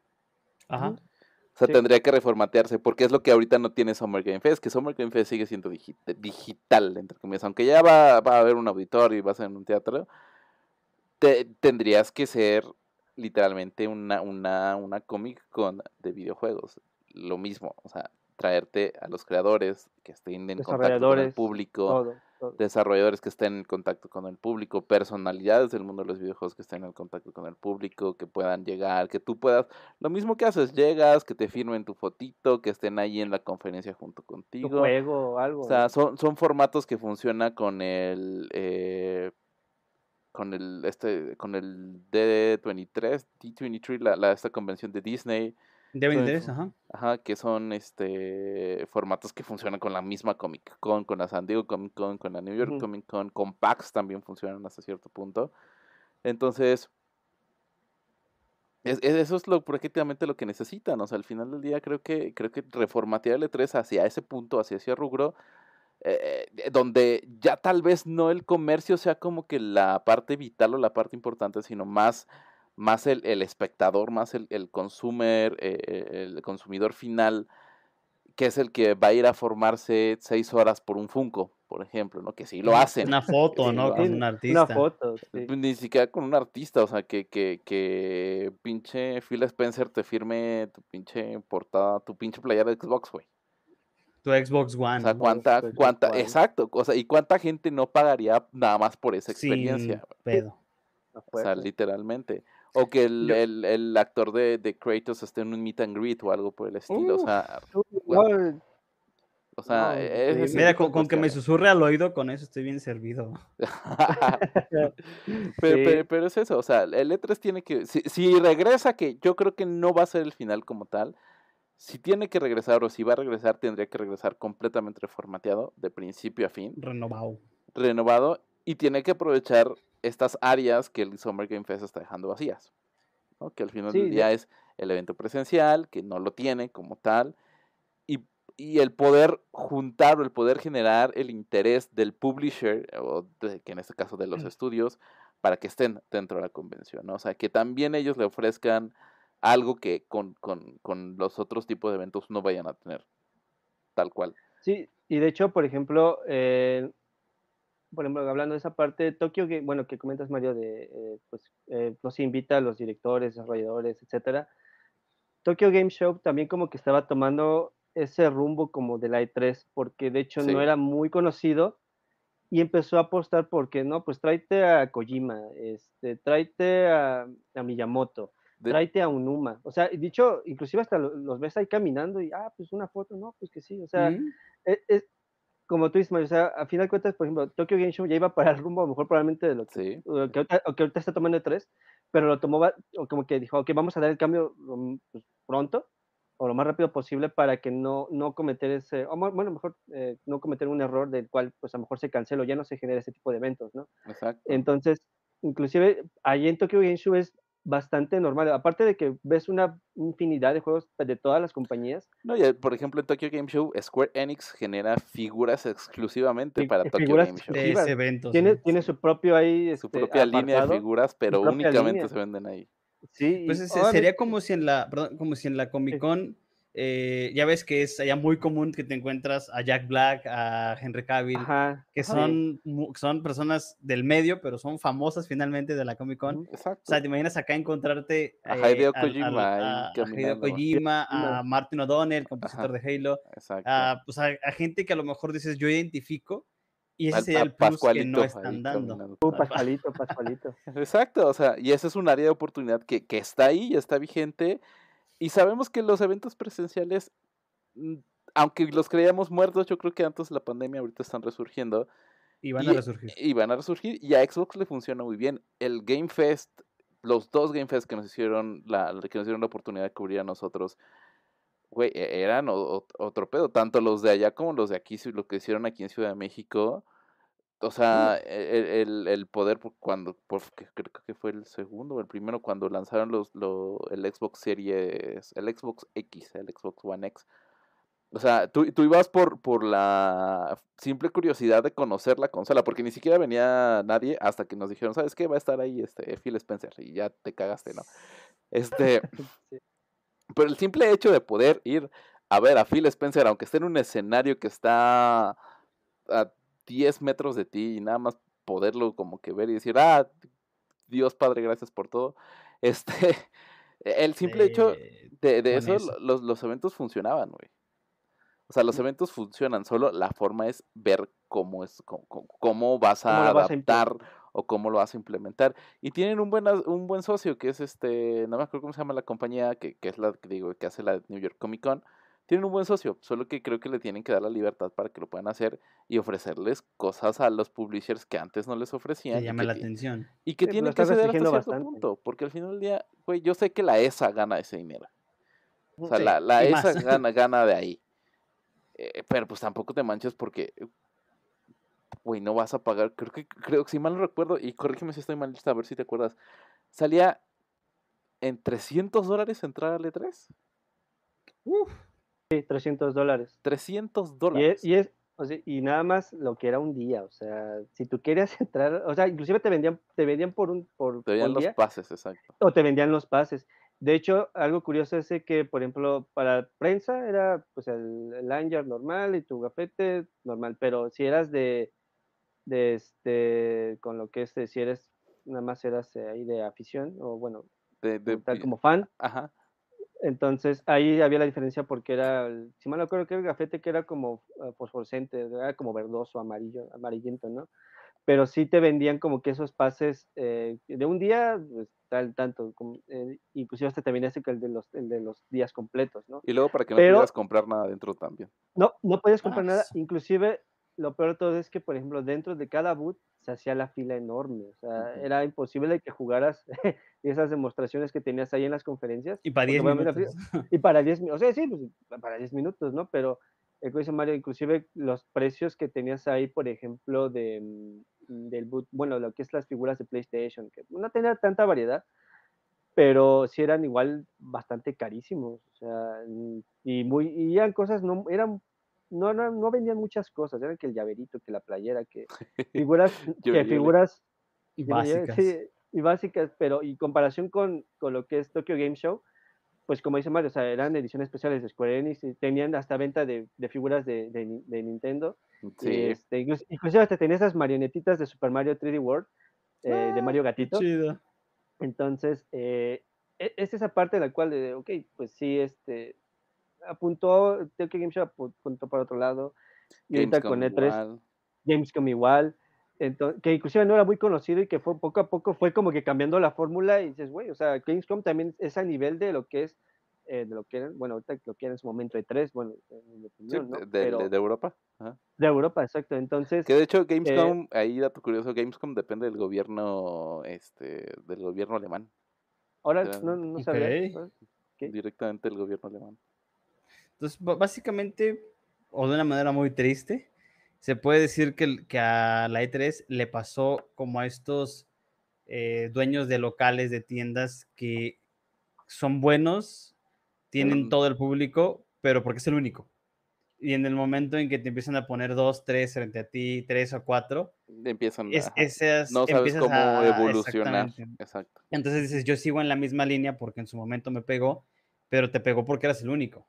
Exacto. Ahorita ya hay otras 10 opciones, dos opciones más que finalmente tal vez no son el boom que tú fuiste, pero están próximos a dejar de atrás. y nunca Entonces, se claro. adaptaron al mercado, güey. Nunca como supieron cómo dice que mm, eh, a Mario, como dice Isra, realmente lo que requiere esta, este evento que fue tan icónico en, en la comunidad gamer es sí o sí reinventarse, reformatearse y esperar que el público gamer los vuelva a aceptar como lo eran antes, básicamente. Es No, y como es que tu- ver a tu- Kojima, Ahí ver a Kojima. Y es como tu amigo el enculado al cual le tienes que dar un zape para que reaccione. Así, güey. Pero esos zapes Sí. ricos, güey. De esos zapes que, que te haces así. que suenan. y Ándale. Y que lo que vas a mandar a volar hasta quién sabe dónde. De esos zapes. Así es lo que necesita ahorita Sí, es que necesitas ese evento donde veas a Kojima, que veas a Koji Garashi ahí de Castlevania, a Miyamoto, eh, o sea, Donde los conozcas. mereces Donde, los tengas la oportunidad de conocerlo y donde vayas hasta- y encuentres el Funko que no vas a encontrar en otro lado, la playerita que no vas a encontrar que es exclusivamente esa cosa. Inclusive, por eh, ejemplo, ahí en Tokio, en Tokyo Game Show, pues ves que, bueno, se recuerdan que Kojima Productions puso estos Ludens que también eran exclusivos ahí de, de, de Tokyo Game Show. Entonces igual era como una, eran igual Ludens en llaverito y ya figura ya, este, ya, ya grande.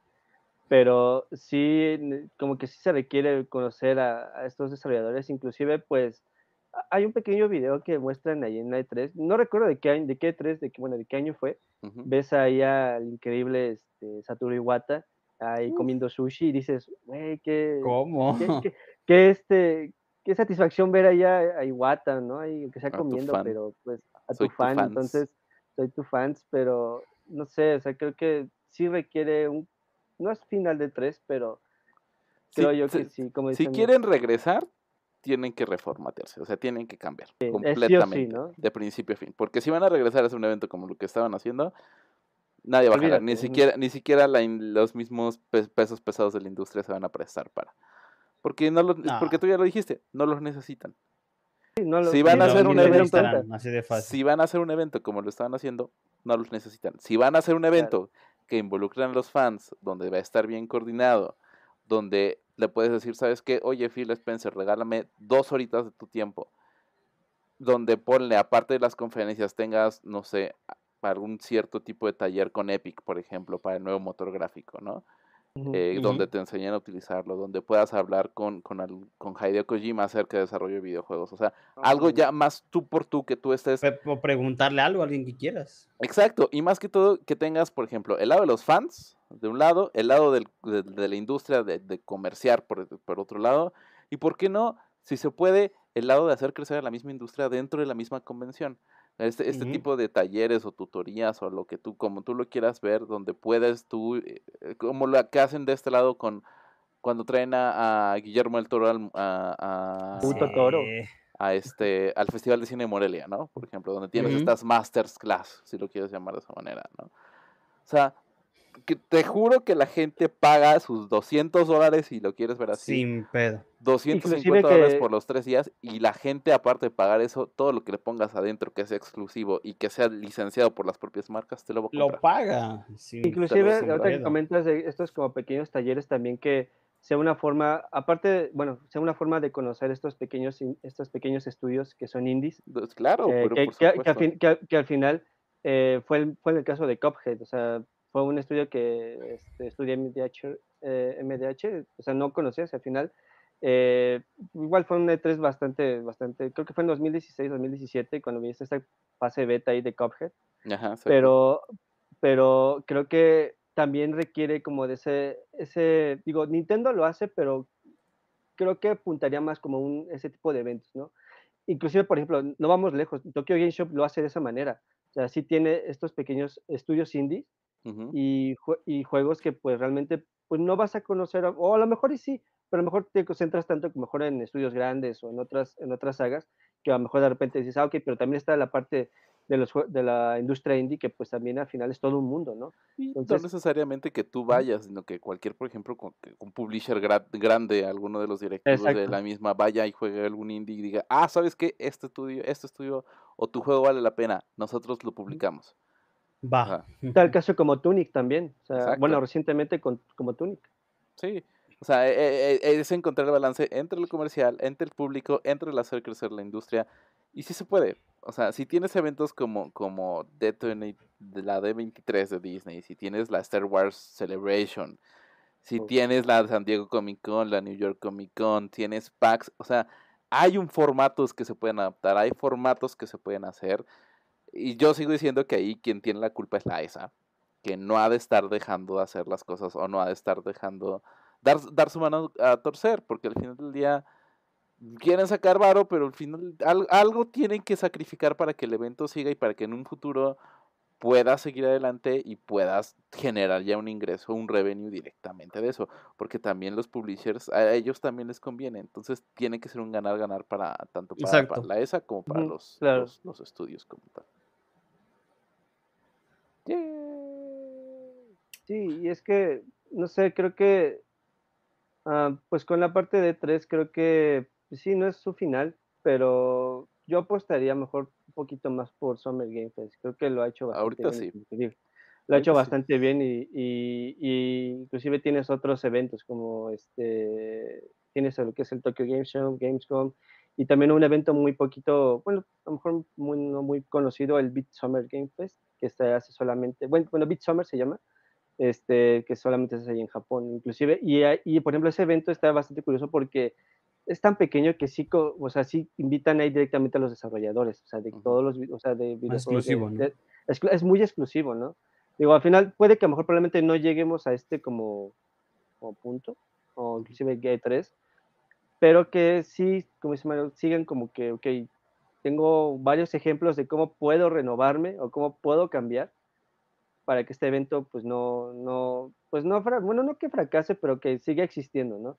y que pues al final no pongan este como ese tipo de limitantes de que o, restricciones de que ah, no puedes hacer esto o hasta aquí nada más es, puedes mostrar, ¿no? Entonces eh, creo que el, cambio sería como venimos comentando que inviten a los desarrolladores este tipo de talleres como dice Mario y pues eh, apostaría una, a una fórmula totalmente diferente a lo que se viene manejando, ¿no? Digo, no es el fin de tres, pero sí, si no cambia pronto esta fórmula, sí estaríamos viendo como esta decadencia ahí de, por parte de 3 y estaríamos dando entrada a lo que es el Summer Game Fest y inclusive otros eventos Gamescom y pues Tokyo Game, Tokyo Game Show. Y hay que ver también cómo evoluciona Summer Game Fest, ¿eh? También. Porque por el camino a donde va, parece que va, va, pesadito. Que va pesadito, que va grande. Pero pues ya, ya nosotros nos haremos bolas este año. Exacto. ya nosotros nos haremos bolas entre tantas fechas y coordinar tiempos. Ahí vamos a ver qué es lo que sale, pero de qué sale, sale. A ver qué sale. Sale algo, sale algo. Este, ya para irnos, para poder cerrar, nada más un mini update de nuestra historia, de nuestro drama, como siempre. Ah, ya empezó la novela. Ya empezó nuestra novela. Nada más. A ver, por ahí nada más, ahí, ahí sí me ayudas y con un poquito los comentarios, nada más para que no se nos vayan a pasar. Ah, claro. Ah, dice Pericobos, un gusto como cada viernes escucharlos. Buenas noches a todos. Un gustazo. Eh, eh, también tenemos a Disgust. Eh, ¿Qué opinan del, de Resident Evil 4? Sí, Resident Evil 4. Y John Alba, un saludo a mi primo, este, muy buenos exponentes en videojuegos, siguen explotando ese conocimiento. Tenía que decir que era su primo, güey. este, Disgust 2 dice, me masturbo con Cory Barlow. Bueno. Cory. pues ahí súper rápido de Resident Evil 4. Eh, ya lo terminé. Pues, mira, solo voy a contestar una cosa con esa pregunta. La última semana he sido bombardeado con ciertos TikToks, TikToks en el grupo de Pixie que han estado súper explícitos por dos personas en específico. Yo también. Dos personas en específico, la señorita Lu y el señorito Isra. Entonces sí, ya sabemos que el Resident Evil está súper chingón. No necesitábamos ver los mods, eran ya demasiados. Gracias por compartir. De León. Gracias, Gracias por compartir su emoción. Gracias. Ay, es que ahí opiné Lu, o sea, es que León es tan, tan bello. No, y, es que es como le dije a Lu, ya hasta te hace dudar, ¿no? me hace dudar, creo que. No, la verdad es que la, Capcom lo hizo bastante bien con Resident Evil 4. Eh, apuntando ya directamente a lo que es el, el juego, eh, son como unas 14, 12, no, como unas 13, 14 horas aproximadamente. Eh, yo lo terminé más o menos como unas 20 horas y eso porque obviamente lo juego en hardcore y pues intentaba como que buscar los tesoros que sí son un buen. Si lo, si lo estás jugando en hardcore, creo que sería una, bueno, te apostaras mucho en encontrar cada de los tesoros, porque sí, las mejoras en, en todas las armas está carísimo. O sea, eh, o sea, creo que es como de, no más, o sea, inclusive un pequeño spray de ahí para recuperar tu, tu vida, pues casi 10 mil pesetas, o sea, dices, güey, 10 mil pesetas. Sí, entonces, eh, hay, inclusive hay escenas bastante memorables, digo, hay una que escena que bastante eh, bueno, me gustó bastante. Dices, ah, sí, sí te llega, ¿no? Cuando esta, esa Ashley de las cadenas. de las cadenas. Ah, pues sí, también, ¿no? este, e, esa escena donde, este, bueno, está con Ashley, cuando se escapa de que ya empieza a tener como, empieza a controlarlo este Sattler, ahí con la plaga, y que la ve Leon encontrado, bueno, la encuentra ahí llorando en un sillón y ya le dice que pues que no se preocupe, que todo va a estar bien. O sea, sabe, Leon sabe en ese momento que todo se está yendo al carajo. Leon sabe cosas. Leon sabe cosas, o sea, sabe que sabe que ya se todo se está yendo al carajo, pero intenta como que darle esa tranquilidad a Ashley y ya nada más, o sea, como que Ashley siente como que esa esa tranquilidad por parte de Leon, ¿no? Y lo que me gusta mucho es que sientes ese nuevo cambio ahí este, Los comments están muy buenos. ¿eh?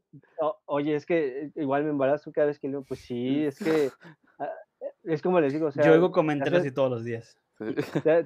Te, hace dudar de tu género también, o sea, en mi, caso, ¿no? Pero creo que, pero, no, pero, pero este, creo que la conexión que tienen con Leon y con Ashley eh, lo hicieron bastante bien. O sea, es, esa, eh, es uno de los nuevos eh, atractivos que tiene el juego.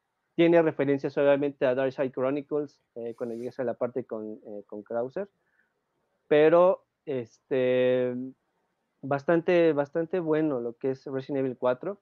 Eh, si lo juegan en hardcore, intenten recolectar la mayoría de los tesoros porque sí, está bien caro todas las mejoras. Y, y, al, final es, al final es una riesgo porque, porque todo, todo, todo es estar en peligro constante. Creo que Esos No, comentarios están muy buenos, ¿eh? Sí, no, no. Los eh, los, amo. los estoy ignorando, como no te imaginas. Yo, pégame con esa escopeta, dice Lu, no, pues. eh, Mira, Sí, mi, ¿no? mi, mi- mi punto es un poquito más objetivo Ajá. y no tan sugestivo. Eh, la, la única oportunidad que me prestaron el Play para jugarlo, Ajá. eh, el, el arte es, es precioso, definitivamente. El arte. Y e- esto de la adaptación a los gatillos adaptativos, Adaptativos. del PS5 es una, un- un- una chulada. Entonces, yo, yo aprendí más de, de este juego haciendo contenido y videos que, que jugando el propio juego. Y todas las veces que Lucero me decía, mira esto, mira esto, mira esto. Ajá. Eh, Mira, y la escopeta Leon. Me gusta, pero o- o- ojalá que no, no, no muera tan rápido ese mame que le están haciendo y, y que, y que de verdad el juego sí sea considerado para un GOTY porque tiene, tiene, tiene Nominado muy dura la competencia. Nominado sí, estar. Está muy fuerte la O competencia. sea, hay tres nominados que son, Está que son ya seguros, que es, que es Starfield, Tears of the Kingdom. l- Tears of the Kingdom y Resident Evil 4, que son ya tres seguros. Nos faltan dos más, a ver qué salen al final de este año. Pero ahí afuera no. En Sí, sí, conclusión, tiene sus, muy buen tiene ahí juego. sus detalles, muy buen juego. Digo, tuvo una ausencia ahí de algunos jefes, pero Sí, Pero yo, se- yo fíjate que, pasa, que- que- que me di cuenta de eso editando un video en donde yo no sabía eso y, y en mi mente estaba de "No- encuentro y no encuentro y no encuentro y hasta que se me ocurrió preguntarle, oye, ¿tú sabes si? No, pues que no está. Ah, es que Ah. no me dijeron que tal voz no iba a estar en el, Ah, en el bueno. juego. sí, Ah, bueno. yo así de. Sí, Gracias como que por quiten su- este por- como, como que esa, ciertos bots, pero de ahí fuera, de ahí fuera creo que muy buen juego, muy buen juego. Muy buen juego. Ya está la conclusión de lo ahí, que le pone casa a Deje- Leon y lo mantiene toda la vida. Perfecto. Dejémoslo así. Ya, ya, en, ya, esa, con, en esa última conclusión. ya, ya con eso tenemos. Pero Eh, bueno, es, como el, es como el sticker que les mandé, te quiero mucho, toma una nalgada, Leon. Exacto. Ah, sí, es muy bueno ese sticker. así es. Buenísimo, buenísimo. Es correcto. Pero bueno, ya para concluir, nuestra novela tiene un nuevo update porque adivinen quién dijo, ah, ¿sabes qué? Sí, quédate con Activision. Hay un plot twist. Un plot twist. Japón dijo que sí. Japón. aprobó ya la compra la compra de de Activision. Blizzard por parte de Xbox. Ya les dijo que sí. Donde uno pensaría que les iban a decir, no, es, eh, vamos a proteger PlayStation. Dijeron, no, cómpralo. De todos modos, aquí PlayStation es el, Algo 90 lógico, ¿no? Pues el vamos, 95% del mercado. Da- da- date. Así que, de- bueno. Entonces, digamos, es el update. Nada más falta, seguimos esperando ahí a Estados Unidos y al Reino Unido. Y ya. Pero ya todo vemos pinta. qué tal, en qué, en qué acaba el relajito. Todo pinta que vamos a tener. es- no sé si este año, pero todo pinta que vamos a acabar con un Call of Duty en nuestro Game Pass. Felicidades. Sí, señor. Gracias. Ese ha sido nuestro último update del día. Vámonos. Y nada más por ahí tengo, tengo dos noticias que darles. Dale. No sé si me dan la oportunidad, aquí las Sí, sí, sí. tengo. Eh, pe- pe- pe- pe- pe- la primera es que eh, ya lanzaron una beta no oficial, ¿De qué? pero ya disponible para jugar desde Steam, desde el día de antier, precisamente, Ajá. de eh, lo nuevo de Counter-Strike. Oh, lo uh, que no por oficial. ¿Por qué es no oficial? Porque en sí no es la, no es la versión final del juego. Ah, ok. Entonces, eh, la liberó obviamente el desarrollador, lógicamente, pero dijeron no es oficial. Así que si quieres hacer una reseña, una opinión, No te bases en esto. Porque no es la parte, pero eh, Nada, te estamos no. dando una probadita para que sepas lo que viene, pero no es, no es como debe de venir. mm, nos dejaron ver al menos tres cosas que yo considero importante. Ajá. Una es ahora las armas puedes tener tanto el modo donde es escoges el arma, vete a pelear, o escoges el arma y la puedes mejorar, cambiar culata, mira, silenciador, eh, láser, cosa que van a agradecer los jugadores de, de Call of Duty porque ya no van a tener consola donde jugar, pero eh, también agregaron eh, mapas eh, versión nueva, versión remake, Ok. nuevos modos, es decir, ya no vamos a jugar únicamente demolición, que a veces aburría. Hay modos como capturar la bandera, eh, eh, rey de la colina, se puede decir así, duelo, duelo por equipos, baja confirmada. Entonces, eh, están mostrando que eh, van a guardar la esencia en un modo, pero Pero que va a ahora hay más un nuevo versátil. modo, Ah, exactamente, por si vienes de otros juegos, por si vienes de otros shooters, Bienvenido pues a no, Counter no- Strike. no vas a, no vas a sentir la diferencia. Y la más importante que yo considero, el juego va a poder implementar tercera persona. A la Es madre. Un Órale. cambio radical en Counter-Strike. Y también algo que los gamers de Counter-Strike decían, no lo queremos porque obviamente en modos donde te puedes poner contra un muro, ver eh, un pasillo, el- la tercera persona te genera una ventaja. ¿Por qué? Pues porque puedes ver un plano un poquito más amplio del, del jugador. Entonces, Pero habría que ver ahí cómo lo van a manejar. O, bueno, todavía no dice no, supongo. Todavía no, solamente dijeron que en los archivos se encontraron eh, en los modos de tercera persona. Y la última que yo considero que es la mejor, pues implementación de skin. Entonces, eh, no Pase sé de ahí- batalla. Posiblemente, no sé ahí cómo van a manejarlo. Yo, Microtransacciones, veo- bienvenidos para mantener un juego más. Yo ahí no me veo con una skin de unicornio yendo a desactivar una bomba, pero pues se va a ver. Lo importante o lo que sí em, quiero resaltar es que están demostrando que hay un cambio, es decir, eh, la esencia es el mismo, tú quieres jugarlo con nuevas gráficas, con nuevos rendimientos, con todo lo nuevo, ahí está, no, no lo tocamos, pero si eres un gamer nuevo de nueva generación, el juego no es ese juego soso de hace 10 años, entonces se me hace un buen talle de la gente de Sea, De es- que conservo mi tengan público, pero esos. también atraigo al público nuevo. Exacto, que yo creo que es la mejor decisión que puede tomar cualquier desarrollador, pero eh, pues ya ahí tocará ver cuáles sí se mantienen, cuáles no, puesto que esta versión era la, la fase beta, entonces todavía puede haber cambios, puede haber mejoras, puede haber cambios y decir, sabes que quita todo esto, te mentí, este es el juego original. Ahí tocará ver más adelante, pero pues eh, nos están demostrando que sí hay un avance en el, en el juego. A ver si Y la E3 le el- aprende al Counter-Strike. Pero. Exacto. Ojalá. Y el segundo o último es a quienes nos sigan aquí en Twitch, quienes nos estén escuchando a través de las diferentes plataformas de streaming. Eh, amigos, si juegan Fortnite, eh, Ah, código de creador en la tienda Pixdy. Eh, yo ya lo empecé a utilizar.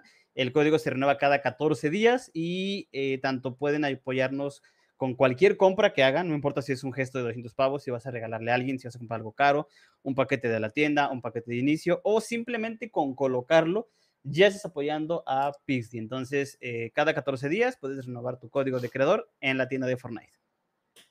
ay, qué bonito comercial. Este- Ay, qué Está bien. y, y, y que se suscriban a, a Pixie Gaming y bueno, y todo lo demás, a la ch- a- todo lo demás, ya lo saben. Eso se Aquí abajo pueden encontrar en, en el- acerca de Pixdy en Twitch, todas las redes sociales y en todas nos encuentran como Pixdy Gaming. Es perfecto, por, por eso él hace los comerciales, no yo. Sí. Señores, ya nos vamos. Eh, tengan un excelente fin de semana. Muchas gracias. Ya el próximo, el próximo podcast nos vemos en el, en nuestro horario habitual. de los viernes como tal. Eh, jueguen mucho, señor Omi, señor Isra, muchísimas gracias. Eh, ahorita la, para la siguiente semana. Un gustazo siempre estar aquí. La siguiente semana, pues creo que no hay nada. Ah, bueno, más que lo de Bueno, Mario, eso ¿verdad? decimos y siempre a la Eso decimos. Ya no vamos a decir eso. Ya no Ahí, vamos a ahí- decir ahí eso. to- ahí tocará ver con el staff de Pixdy si el siguiente eh, podcast va a ser exclusivo de Mario, Uy, sí. no sé. No, o porque- armamos un podcast para Mario porque eso Porque bien vi- viéndolo bien, eh, si viene la película con más de 300 easter eggs, entonces De- de- nos ahí, tocará horas, ver lo, lo- lo- lo que el patrón nos diga. Horas. Pero de todos modos, nos vemos la siguiente semana, ya saben, a través de Twitch completamente en vivo a partir de las 10 de la noche o en cualquier plataforma de podcast. Muchísimas gracias. Gracias, Omi. Gracias, Isra. eh, un saludo a Lu que anda por allá. Este, y saludos a todo el chat que ahí anda John. Saluditos y también a Lu que Un por- saludo. por el chat y a todos los que nos acompañaron. Muchísimas gracias. Tengan excelentes noches, madrugadas, este, mañanas, dependiendo de la hora que las vean. Muchísimas gracias. Descansen. Nos vemos. Bye.